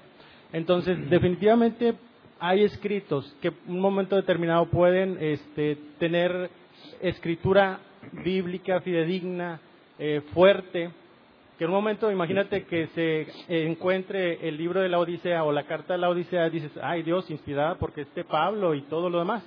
este, pero siento yo que el Espíritu nos guía a toda verdad, a toda justicia, y lo que tenemos lo tenemos y este ah, es suficiente. es suficiente, ¿verdad? Es suficiente. Es como yo decía a, a una persona, ¿por qué antes era ateo y ahora dice, por medio de la ciencia ya sé, ya conozco a Dios? Siento yo que esa, ese conocimiento no es una fe genuina, porque Jesús dijo, Tomás, porque viste, creíste, bienaventurados aquellos que sin ver creyeron. Y la fe es la que viene de Dios. Siento ah, yo que tú crees la escritura porque el Espíritu Santo te guía a ella, ¿verdad? Ok. Bueno, aquí veo dos cosas.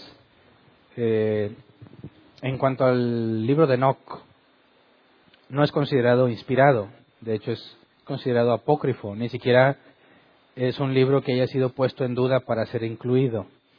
Y el hecho de que Judas lo cite no lo, no lo eleva a la categoría de un libro inspirado, ¿no? Es lo mismo que Pablo hizo en Hechos 17 al citar algunos de los escritores griegos diciendo que eh, descendemos todos de Dios. Pablo habla de que hay verdad en ese escrito, como nosotros también aseguramos.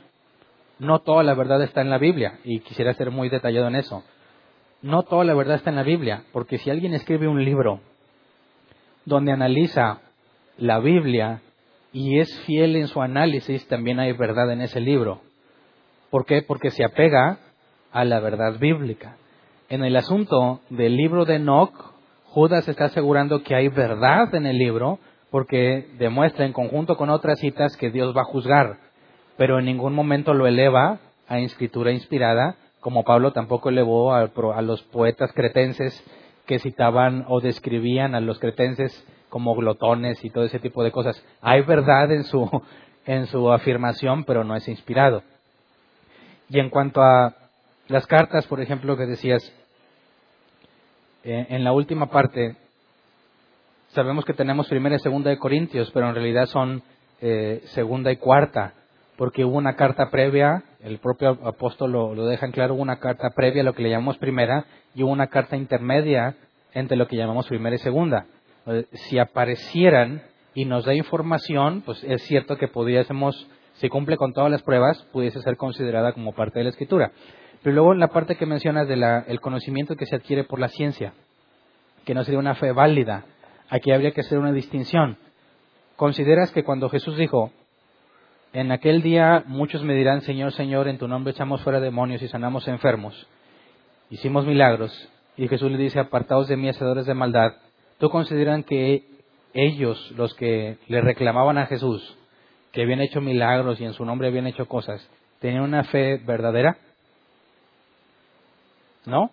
Entonces, ¿no estaban convencidos? A ver, ¿le pasan el micro, por favor?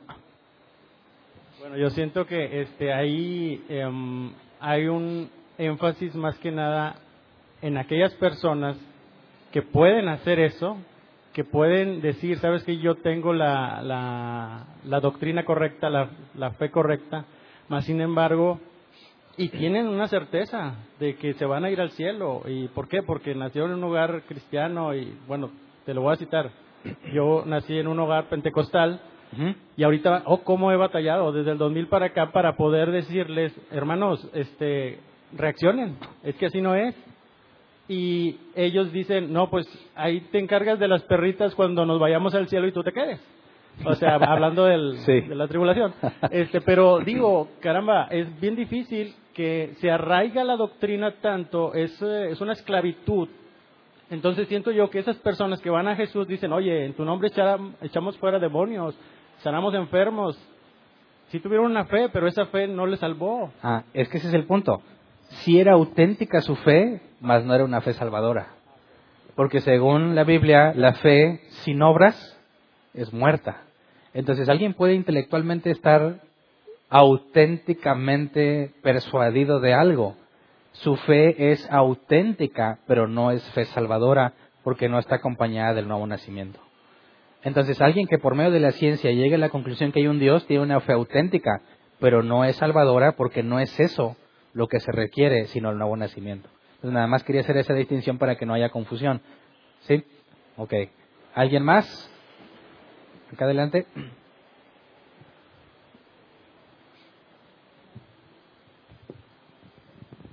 Sí. Buenas tardes, pastor. Buenas tardes.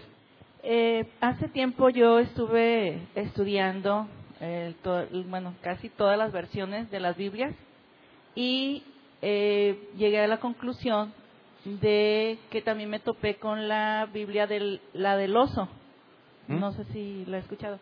Bueno, obviamente eso está en Praga, ¿verdad? Y se supone que en el museo en Praga está la, la, Biblia original o, copias. Yo digo que son es una, una fotocopia. Entonces, eh, llegué a la, a la conclusión de, y de hecho yo, yo la imprimí, o sea, yo tengo, la tengo impresa, y yo la he comparado, por ejemplo, con este, la nueva, la Reina Valera, 1960, obviamente actualizada. Y yo la he comparado, entonces a mí me ha ayudado en lo personal, eh, pero viene en este idioma, en latín, ¿sí? Sí hay de repente palabras que no, no entiendo, pero me voy al diccionario. Entonces, este, bueno, yo, como le comento, yo en lo personal, a mí me ha ayudado mucho ese dos tipos de Biblia. Y la nueva este, versión internacional, eh, no recuerdo si viene de las sociedades bíblicas, pero no recuerdo si viene también por parte de las editoriales de los testigos de Jehová. Que yo sepa, no. Y aquí el punto es, eh, aún la antigüedad, por ejemplo, la Biblia del oso y la comparas con la Reina Valera 60, eh, la confiabilidad que ellos pueden tener va a depender de qué, tan qué tanto se acercan a los originales. Ahora, en ese momento, la cantidad de textos que tengo entendido que era un máximo de 12 que estaban a disposición se utilizaron para determinar lo que el original decía. Hoy en día tenemos muchos más, de manera que se puede con mayor precisión llegar a lo que, aproximarnos a lo que el original dice y hacer correcciones con respecto a, la que, a las que esas versiones, basadas en los pocos documentos que tenían, eh, tradujeron. Entonces, pudiésemos tener versiones más precisas que esa porque tenemos mayores recursos a la mano que los que ellos usaron. Entonces, no propiamente la antigüedad de cuando se escribió determina su confiabilidad, sino de dónde la tradujo y la confiabilidad de esos textos. Por eso cuando lees la Reina Valera 60, puedes profundizar en que son los textos mayoritarios, le llaman. De entre todos, lo que la mayoría dice es lo que escribió. Y la NBI utiliza los textos críticos. De entre todos, los más antiguos son los que llevan prioridad. Por eso cuando lees la Reina Valera 60 y la NBI encuentras diferencias. No porque tuvieron un plan malévolo para que la NBI sea del diablo, sino porque las fuentes son distintas. ¿Alguien más?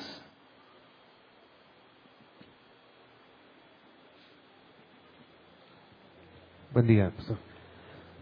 La palabra canon, pastor, según he entendido, tiene que ver con vara o medida, algo así.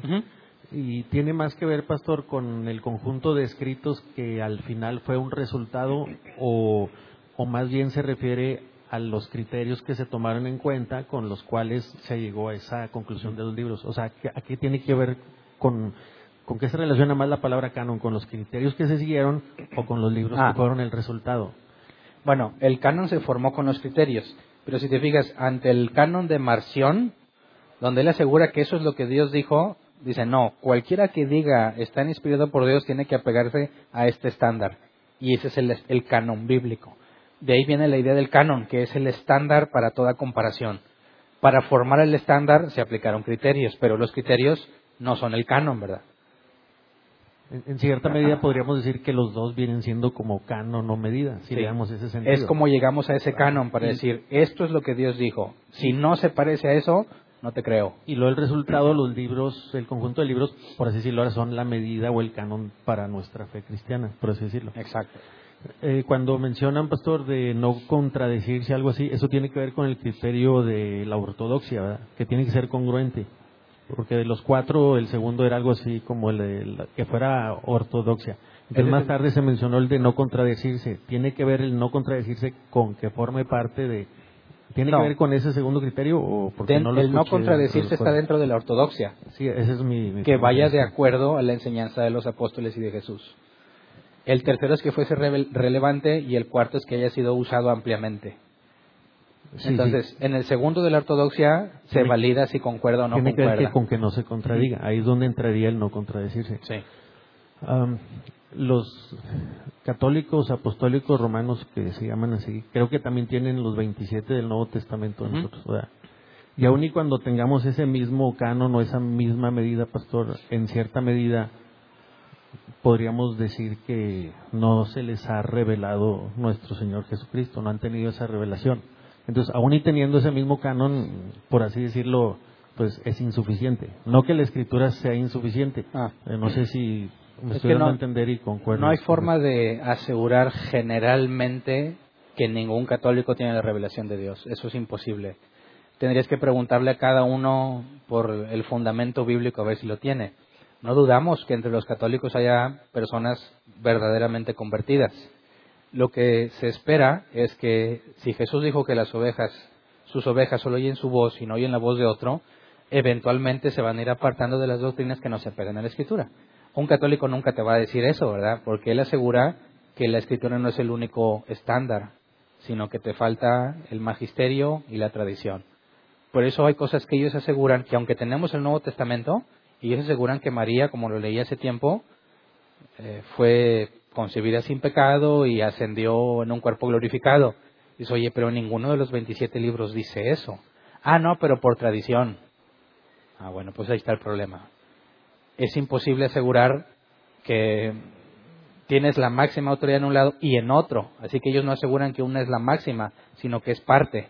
Ellos aseguran que la escritura es parte, la tradición es parte y el magisterio es parte. Y hasta que tienes los tres, tienes la verdad. Pero eso lo pondremos a prueba al comparar el canon en la próxima clase, el Antiguo Testamento nuestro con el de ellos. Pastor, no tengo nada en contra de que nos preparemos, nos instruyamos y podamos aprender a lo mejor algo de griego, algo de hebreo y todas esas cosas. Que se entienda, y hago la aclaración. Pero vamos a pensar en, en- se menciona la palabra los originales, ¿verdad? Y los originales estaban algunos en griego, vamos a hablar del Nuevo Testamento. Y una persona, un individuo en algún país del, del mundo sabe griego. Porque es su lengua natal. Ah, y tiene la Biblia en griego, tiene el original.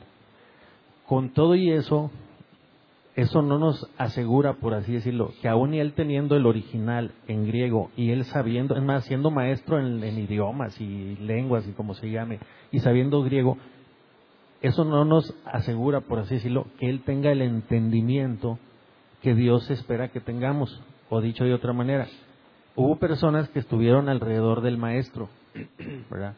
Y lo escucharon de su misma boca decir, en su mismo idioma decir, o sea, no, es, no, no leyeron nada que, oye, si, si, si soy eh, fiel o no es fiel, no, no.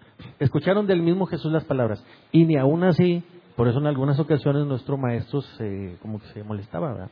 Porque, o sea, no entienden. ¿A qué voy con esto, pastor? Eh, lo aclaré al principio, no digo que no nos instruyamos, no nos capacitemos, pero puede ser que algunas personas, aún teniendo el original y sabiendo griego, como aquellos que escucharon directamente a Jesús en su mismo idioma, a veces, bueno, el entendimiento que Dios espera que tengamos, ese discernimiento espiritual, no viene necesariamente o 100% gracias a esos originales o haberlo escuchado directamente a Jesús. No, claro que no. Jesús le dijo, dijo de los fariseos y los maestros de la ley, hagan lo que dicen, porque ellos enseñan la ley de Moisés, pero no hagan lo que ellos hacen. A pesar de que su conocimiento era correcto y cuando lo enseñaban era correcto, su práctica, su vida, evidenciaba que no eran de Dios. Él les dijo, ustedes son de vuestro padre el diablo.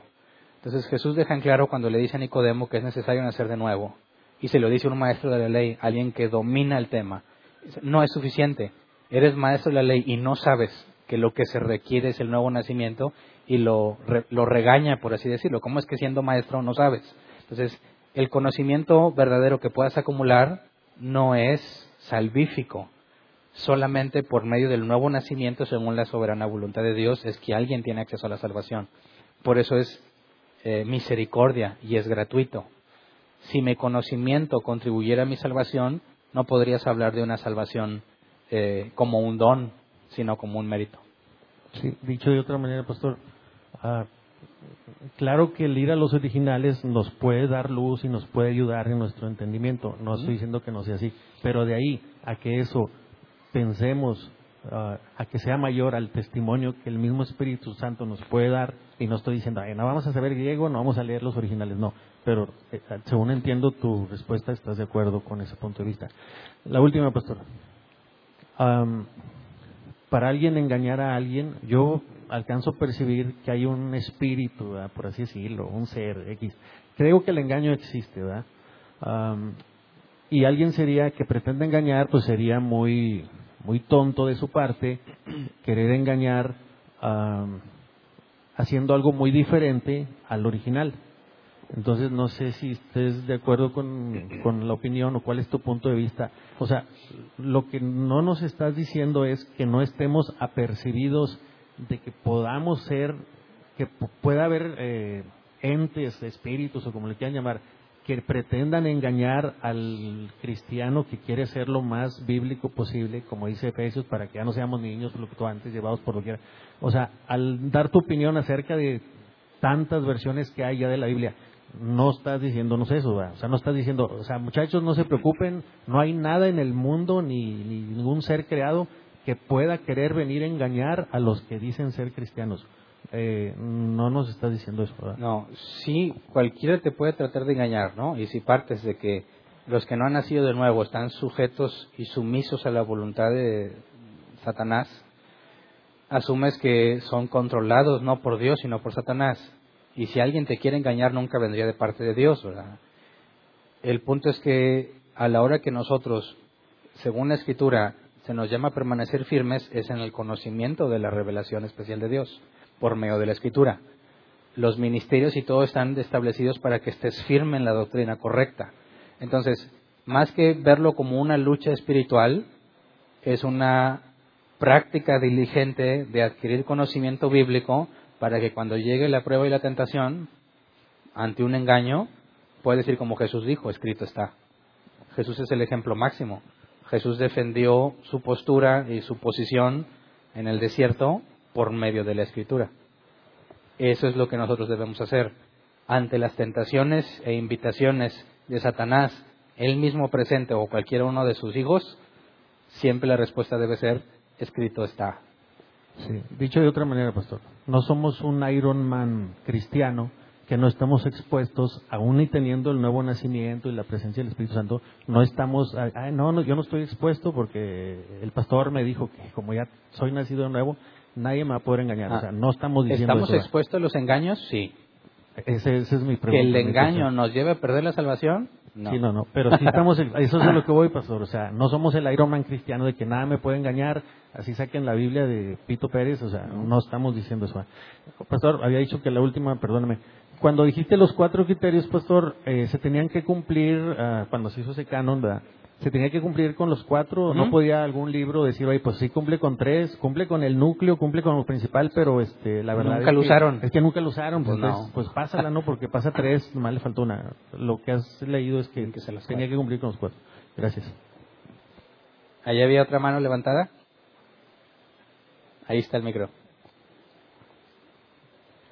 Bueno, primeramente, pues estoy muy agradecida por ser discípula suya después de muchos años de pertenecer al cristianismo. Gracias. Entonces, entre todo lo que uno lee y lo que trae, usted ahorita dijo que a veces decimos, ay, esto me da paz, y lo hacemos, ¿verdad? Aparte de checar su palabra, y a mí en muchísimas ocasiones me pasaba a tomarme de la palabra, como usted dice, y aplicarlo. Y cuando había cosas muy graves en nuestra vida, yo tomaba que me, me, salía en un estudio de los niños o que aplicamos esa enseñanza. Juan 14, 27, que dice, mi paz te dejo, mi paz te doy. Y no te la doy como da el mundo. No se turbe tu corazón ni tenga miedo. Entonces yo confiaba que lo que había de pasar, pues era porque era voluntad de Dios, en ese sigo de acuerdo. Pero sí hay cosas que te inquietan y dices, no, no, aunque parezca que está bien, no la voy a hacer. Entonces yo quisiera ver cómo usted, en lo que estamos aprendiendo, se aplicaría esa palabra. En cuanto a la paz, bueno, el viernes lo vamos a hablar en Radio Esperanza. El programa va a estar enfocado en esa paz. y ahí vamos a hablar más a detalle, pero la paz que Dios da no la da como el mundo la da. Eso implica que no podemos esperar que sea como cualquier otro. Y la paz de la cual habla la Escritura es algo que se produce en el cristiano a raíz de una vida de obediencia, de que cuando estás enfrentando crisis, eh, sabes que tú estás haciendo la voluntad de Dios, así que lo que el hombre pueda hacer no debe de afectar, yo descanso en él. Esa paz que Dios da no es algo sobrenatural, emocional que Dios te pone en un momento específico, sino que es algo que al caminar con Dios se va adquiriendo. Pero eh, quisiera poner una analogía del por qué cuando empezamos a caminar en las cosas de Dios, ponemos en práctica ese tipo de enseñanzas y, resultan, funcionan. ¿Cuál es la explicación? Bueno, no funcionan para empezar el 100% de los casos. A veces sí y a veces no. Y eso ya pone en duda que sea un principio bíblico. Muchos aseguran que es un principio bíblico, pero si es un principio como digamos la gravedad, en ninguna circunstancia, si yo me aviento 100 veces de panza, no le voy a fallar ninguna en que voy a dar al piso, ¿verdad? Es un principio que encontramos en el universo.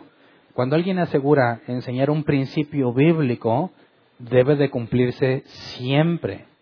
Si no, no es un principio. Si no, fue una cuestión de, azar o de algo aleatorio. Y yo quisiera poner un ejemplo. El hecho de que tengamos cierto nivel de madurez en un momento del tiempo y las cosas funcionen y le hayamos sentido no significa que eso es real. Por ejemplo, a mí me enseñaron que Santa Claus existía. Espero que no haya niños oyéndome. A mí me enseñaron que Santa Claus existía y en mi experiencia algunos años me traía lo que le pedía, otros años no, pues me hacía cuestionar. Fíjate que la lógica es la misma que muchos cristianos asumen. Dicen, yo te declaro sanidad. Oye, no sané. Ah, es que algo hiciste mal, te faltó fe. ¿Qué le dicen a los niños cuando Santa Claus no le trajo lo que él quería? Pues no te portaste tan bien. Entonces viene a ser mi culpa, ¿verdad? ¿Sí o no? Fíjate que es la misma analogía, ¿verdad? Viene a ser mi culpa. Y yo puedo decir, es que funciona. Yo le pedí a Santa Claus y me lo trajo. Yo tengo la experiencia de que funciona, sí, pero en el conocimiento limitado que tengo, interpreto lo que funciona de esa manera y cuando no funciona me echo la culpa a mí. Ya cuando crees que me digo, no, pues es que no me traían lo que yo pedía, no porque me portara mal, sino porque no tenían dinero.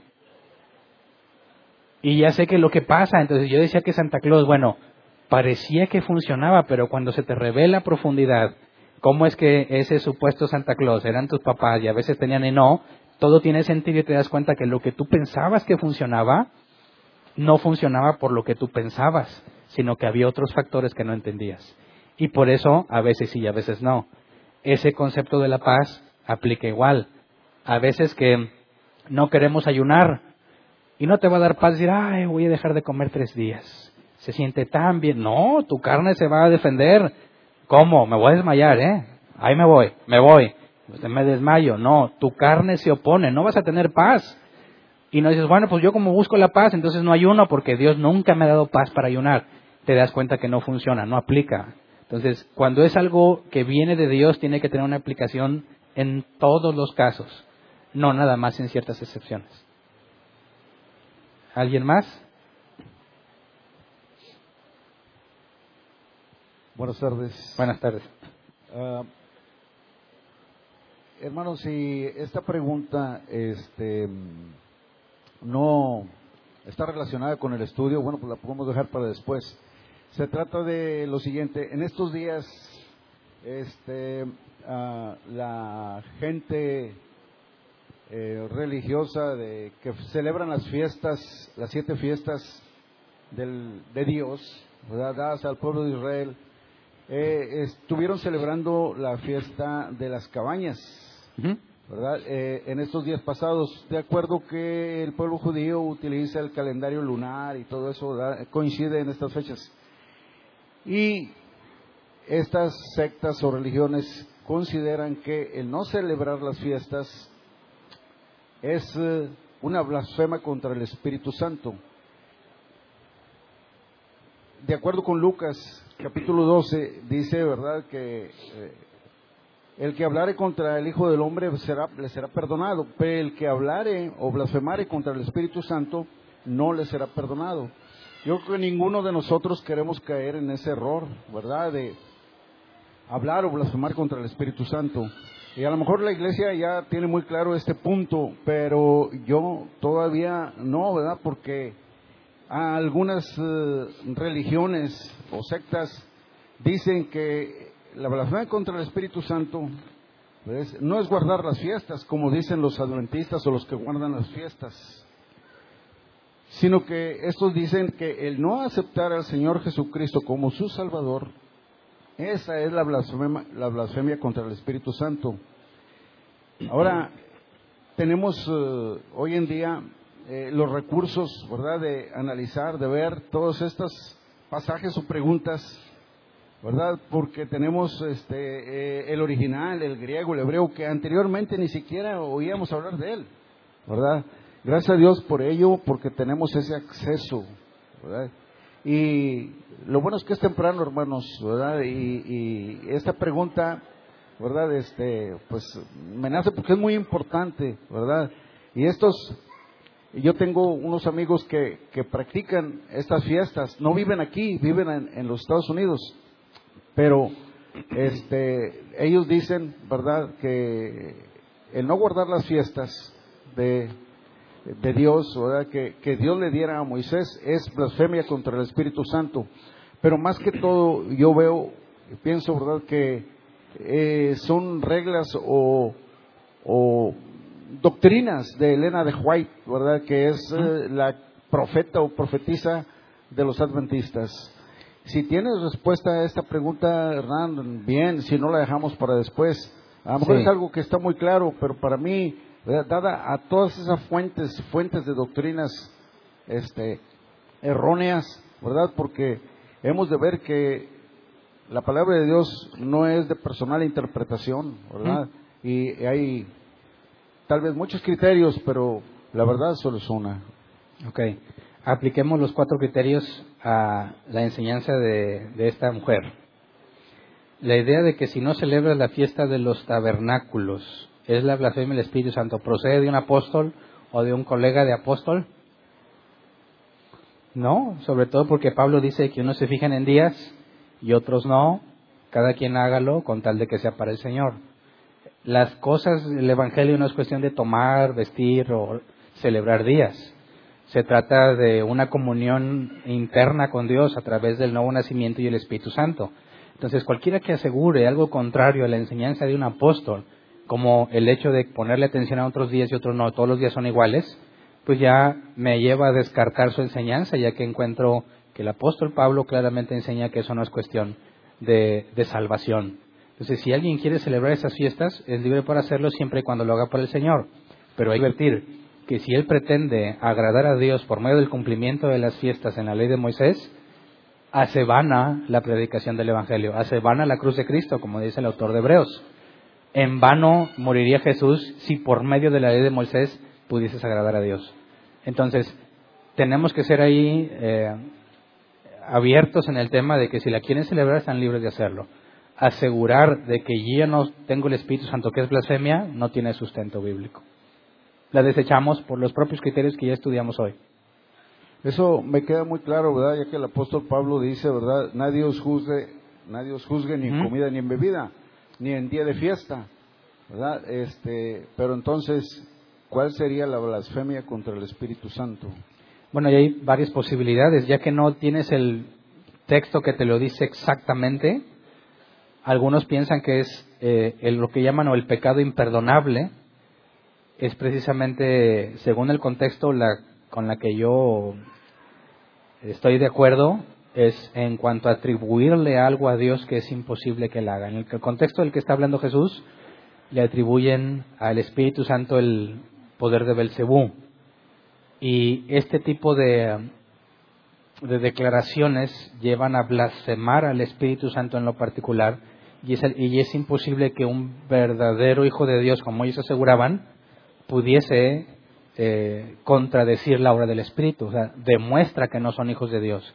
Y eso hace que sea imperdonable ya que no han nacido de nuevo. En el caso de estos hipócritas, aseguraban ser hijos de Dios y no lo eran. Eso implica que eh, o están demostrando que ese engaño, esa falsa fe que tienen no es salvadora, es incorrecta y por eso les es imperdonable. Pero yo reconozco que hay otras posibles interpretaciones también válidas para el pecado imperdonable y dado que no dice literalmente lo que es, pues tenemos que ser abiertos en esa parte. ¿Alguien más? Bueno, sí, se escucha. ¿Qué herramientas tenemos ahorita disponibles para tratar de profundizar un poco más? Porque, por ejemplo, alguna vez estuve buscando sobre la Septuaginta, pero luego me confundí porque en, unos lugares dice que es nada más la parte del Antiguo Testamento, pero después encontraba en PDF la Septuaginta y era la Biblia completa. Entonces, ya no sé si es nada más una parte o, toda. Eh, tiene adiciones y muchas cosas que hay que, estudiar ahí. Lamentablemente en español casi no hay herramientas. Si alguien de aquí eh, no necesariamente hablas inglés, pero lees inglés, te recomiendo esta, esta página porque tiene, además de comentarios, tiene la consulta a los originales. BibleHub.com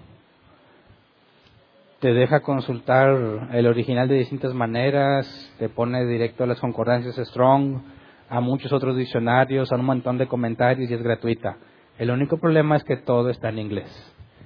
Hay una versión en español de esta que se llama Biblia paralela.com y tiene algunas cosas de esta traducidas, pero le falta mucho si tienes acceso a Internet y solo lees español, pues aquí es un buen principio. Le pones el pasaje y te lleva el original y te lleva ahí las, nada más la concordancia Strong su, su, su significado. Pero si no tienes normalmente acceso a Internet, ahí te puedes acercar con los de multimedia y hay un software que se llama eSworth,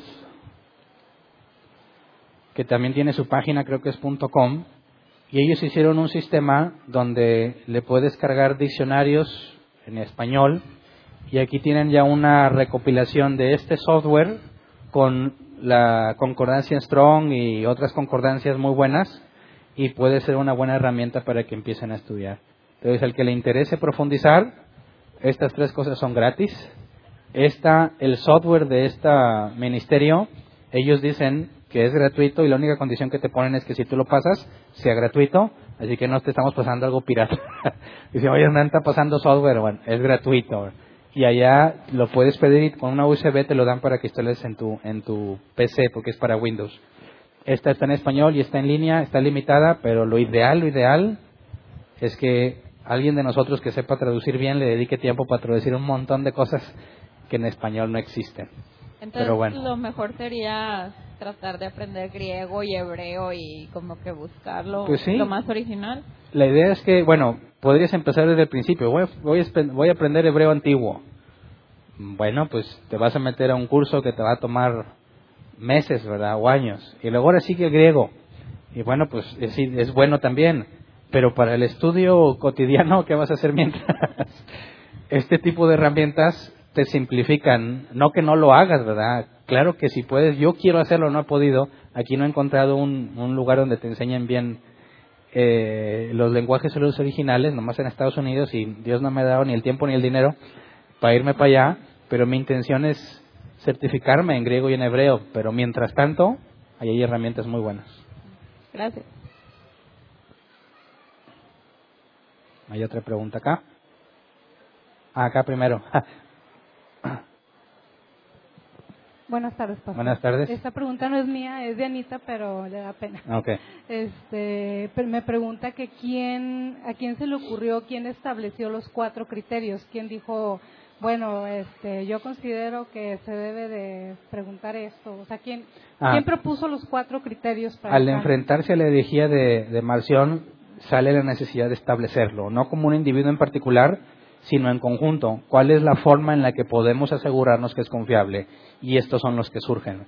No es, no es autoría de un individuo, sino de el análisis a cómo responder ante la herejía y cómo establecer el verdadero canon bíblico. Los creyentes de, de tiempo. Es el de la iglesia. La iglesia tenía que dar respuesta a la herejía de Marción. Por eso Lutero en la Reforma decía, doy gracias a Dios por mis opositores, porque me han hecho estudiar fervientemente las escrituras. Había, vamos a dejar esta la última pregunta para no extendernos. Sí, buenas tardes. Este, Buenas tardes. El Antiguo Testamento está escrito en hebreo y el Nuevo en griego. Partes de arameo en el Antiguo Testamento. Ok, esa era la pregunta, ¿qué, qué, qué significaba el arameo? Y si me puedes explicar lo que es la Septuaginta, es todo. Bueno, ¿cómo que qué significa el arameo? Pues es un idioma en el que se escribió. Que después tienes traducciones al hebreo o algo, pero originalmente estaba en arameo. En cuanto a la Septuaginta, es la versión, es la traducción al griego de la Biblia hebrea. Y es Septuaginta del 70 porque eran aproximadamente 70 eruditos los que participaron en la traducción por medio de un rey egipcio que la solicitó. Entonces, sabemos que los judíos había quienes mantenían su idioma y tenías a los judíos helenistas que hablaban en griego, y la idea es que se tradujera al griego la Biblia hebrea para el acceso de todos y tenerlo en la biblioteca alejandrina, no me acuerdo cómo se llamaba. De manera que se quedaba un registro de disponible para la, el habla griega. Y lo que tenemos, por ejemplo, citado por el apóstol Pablo y el propio Jesús, es la cita en la Septuaginta, que era el idioma más común. Por eso es importante leerla, porque es, en cierta medida estás leyendo lo mismo que leyó Jesús, lo mismo que leyó Pablo y los apóstoles y la iglesia primitiva. ¿El arameo está mezclado con el hebreo? Son idiomas distintos, pero, Pero se son usados en el escribieron... viejo. ¿Mande? Son usados en el antiguo, nomás. Sí, nada más en el antiguo. Ah, ok. ¿Alguien más? No, ya no, dije que ya nadie más, ¿verdad? ¿Avisos? Les aviso por los que no estuvieron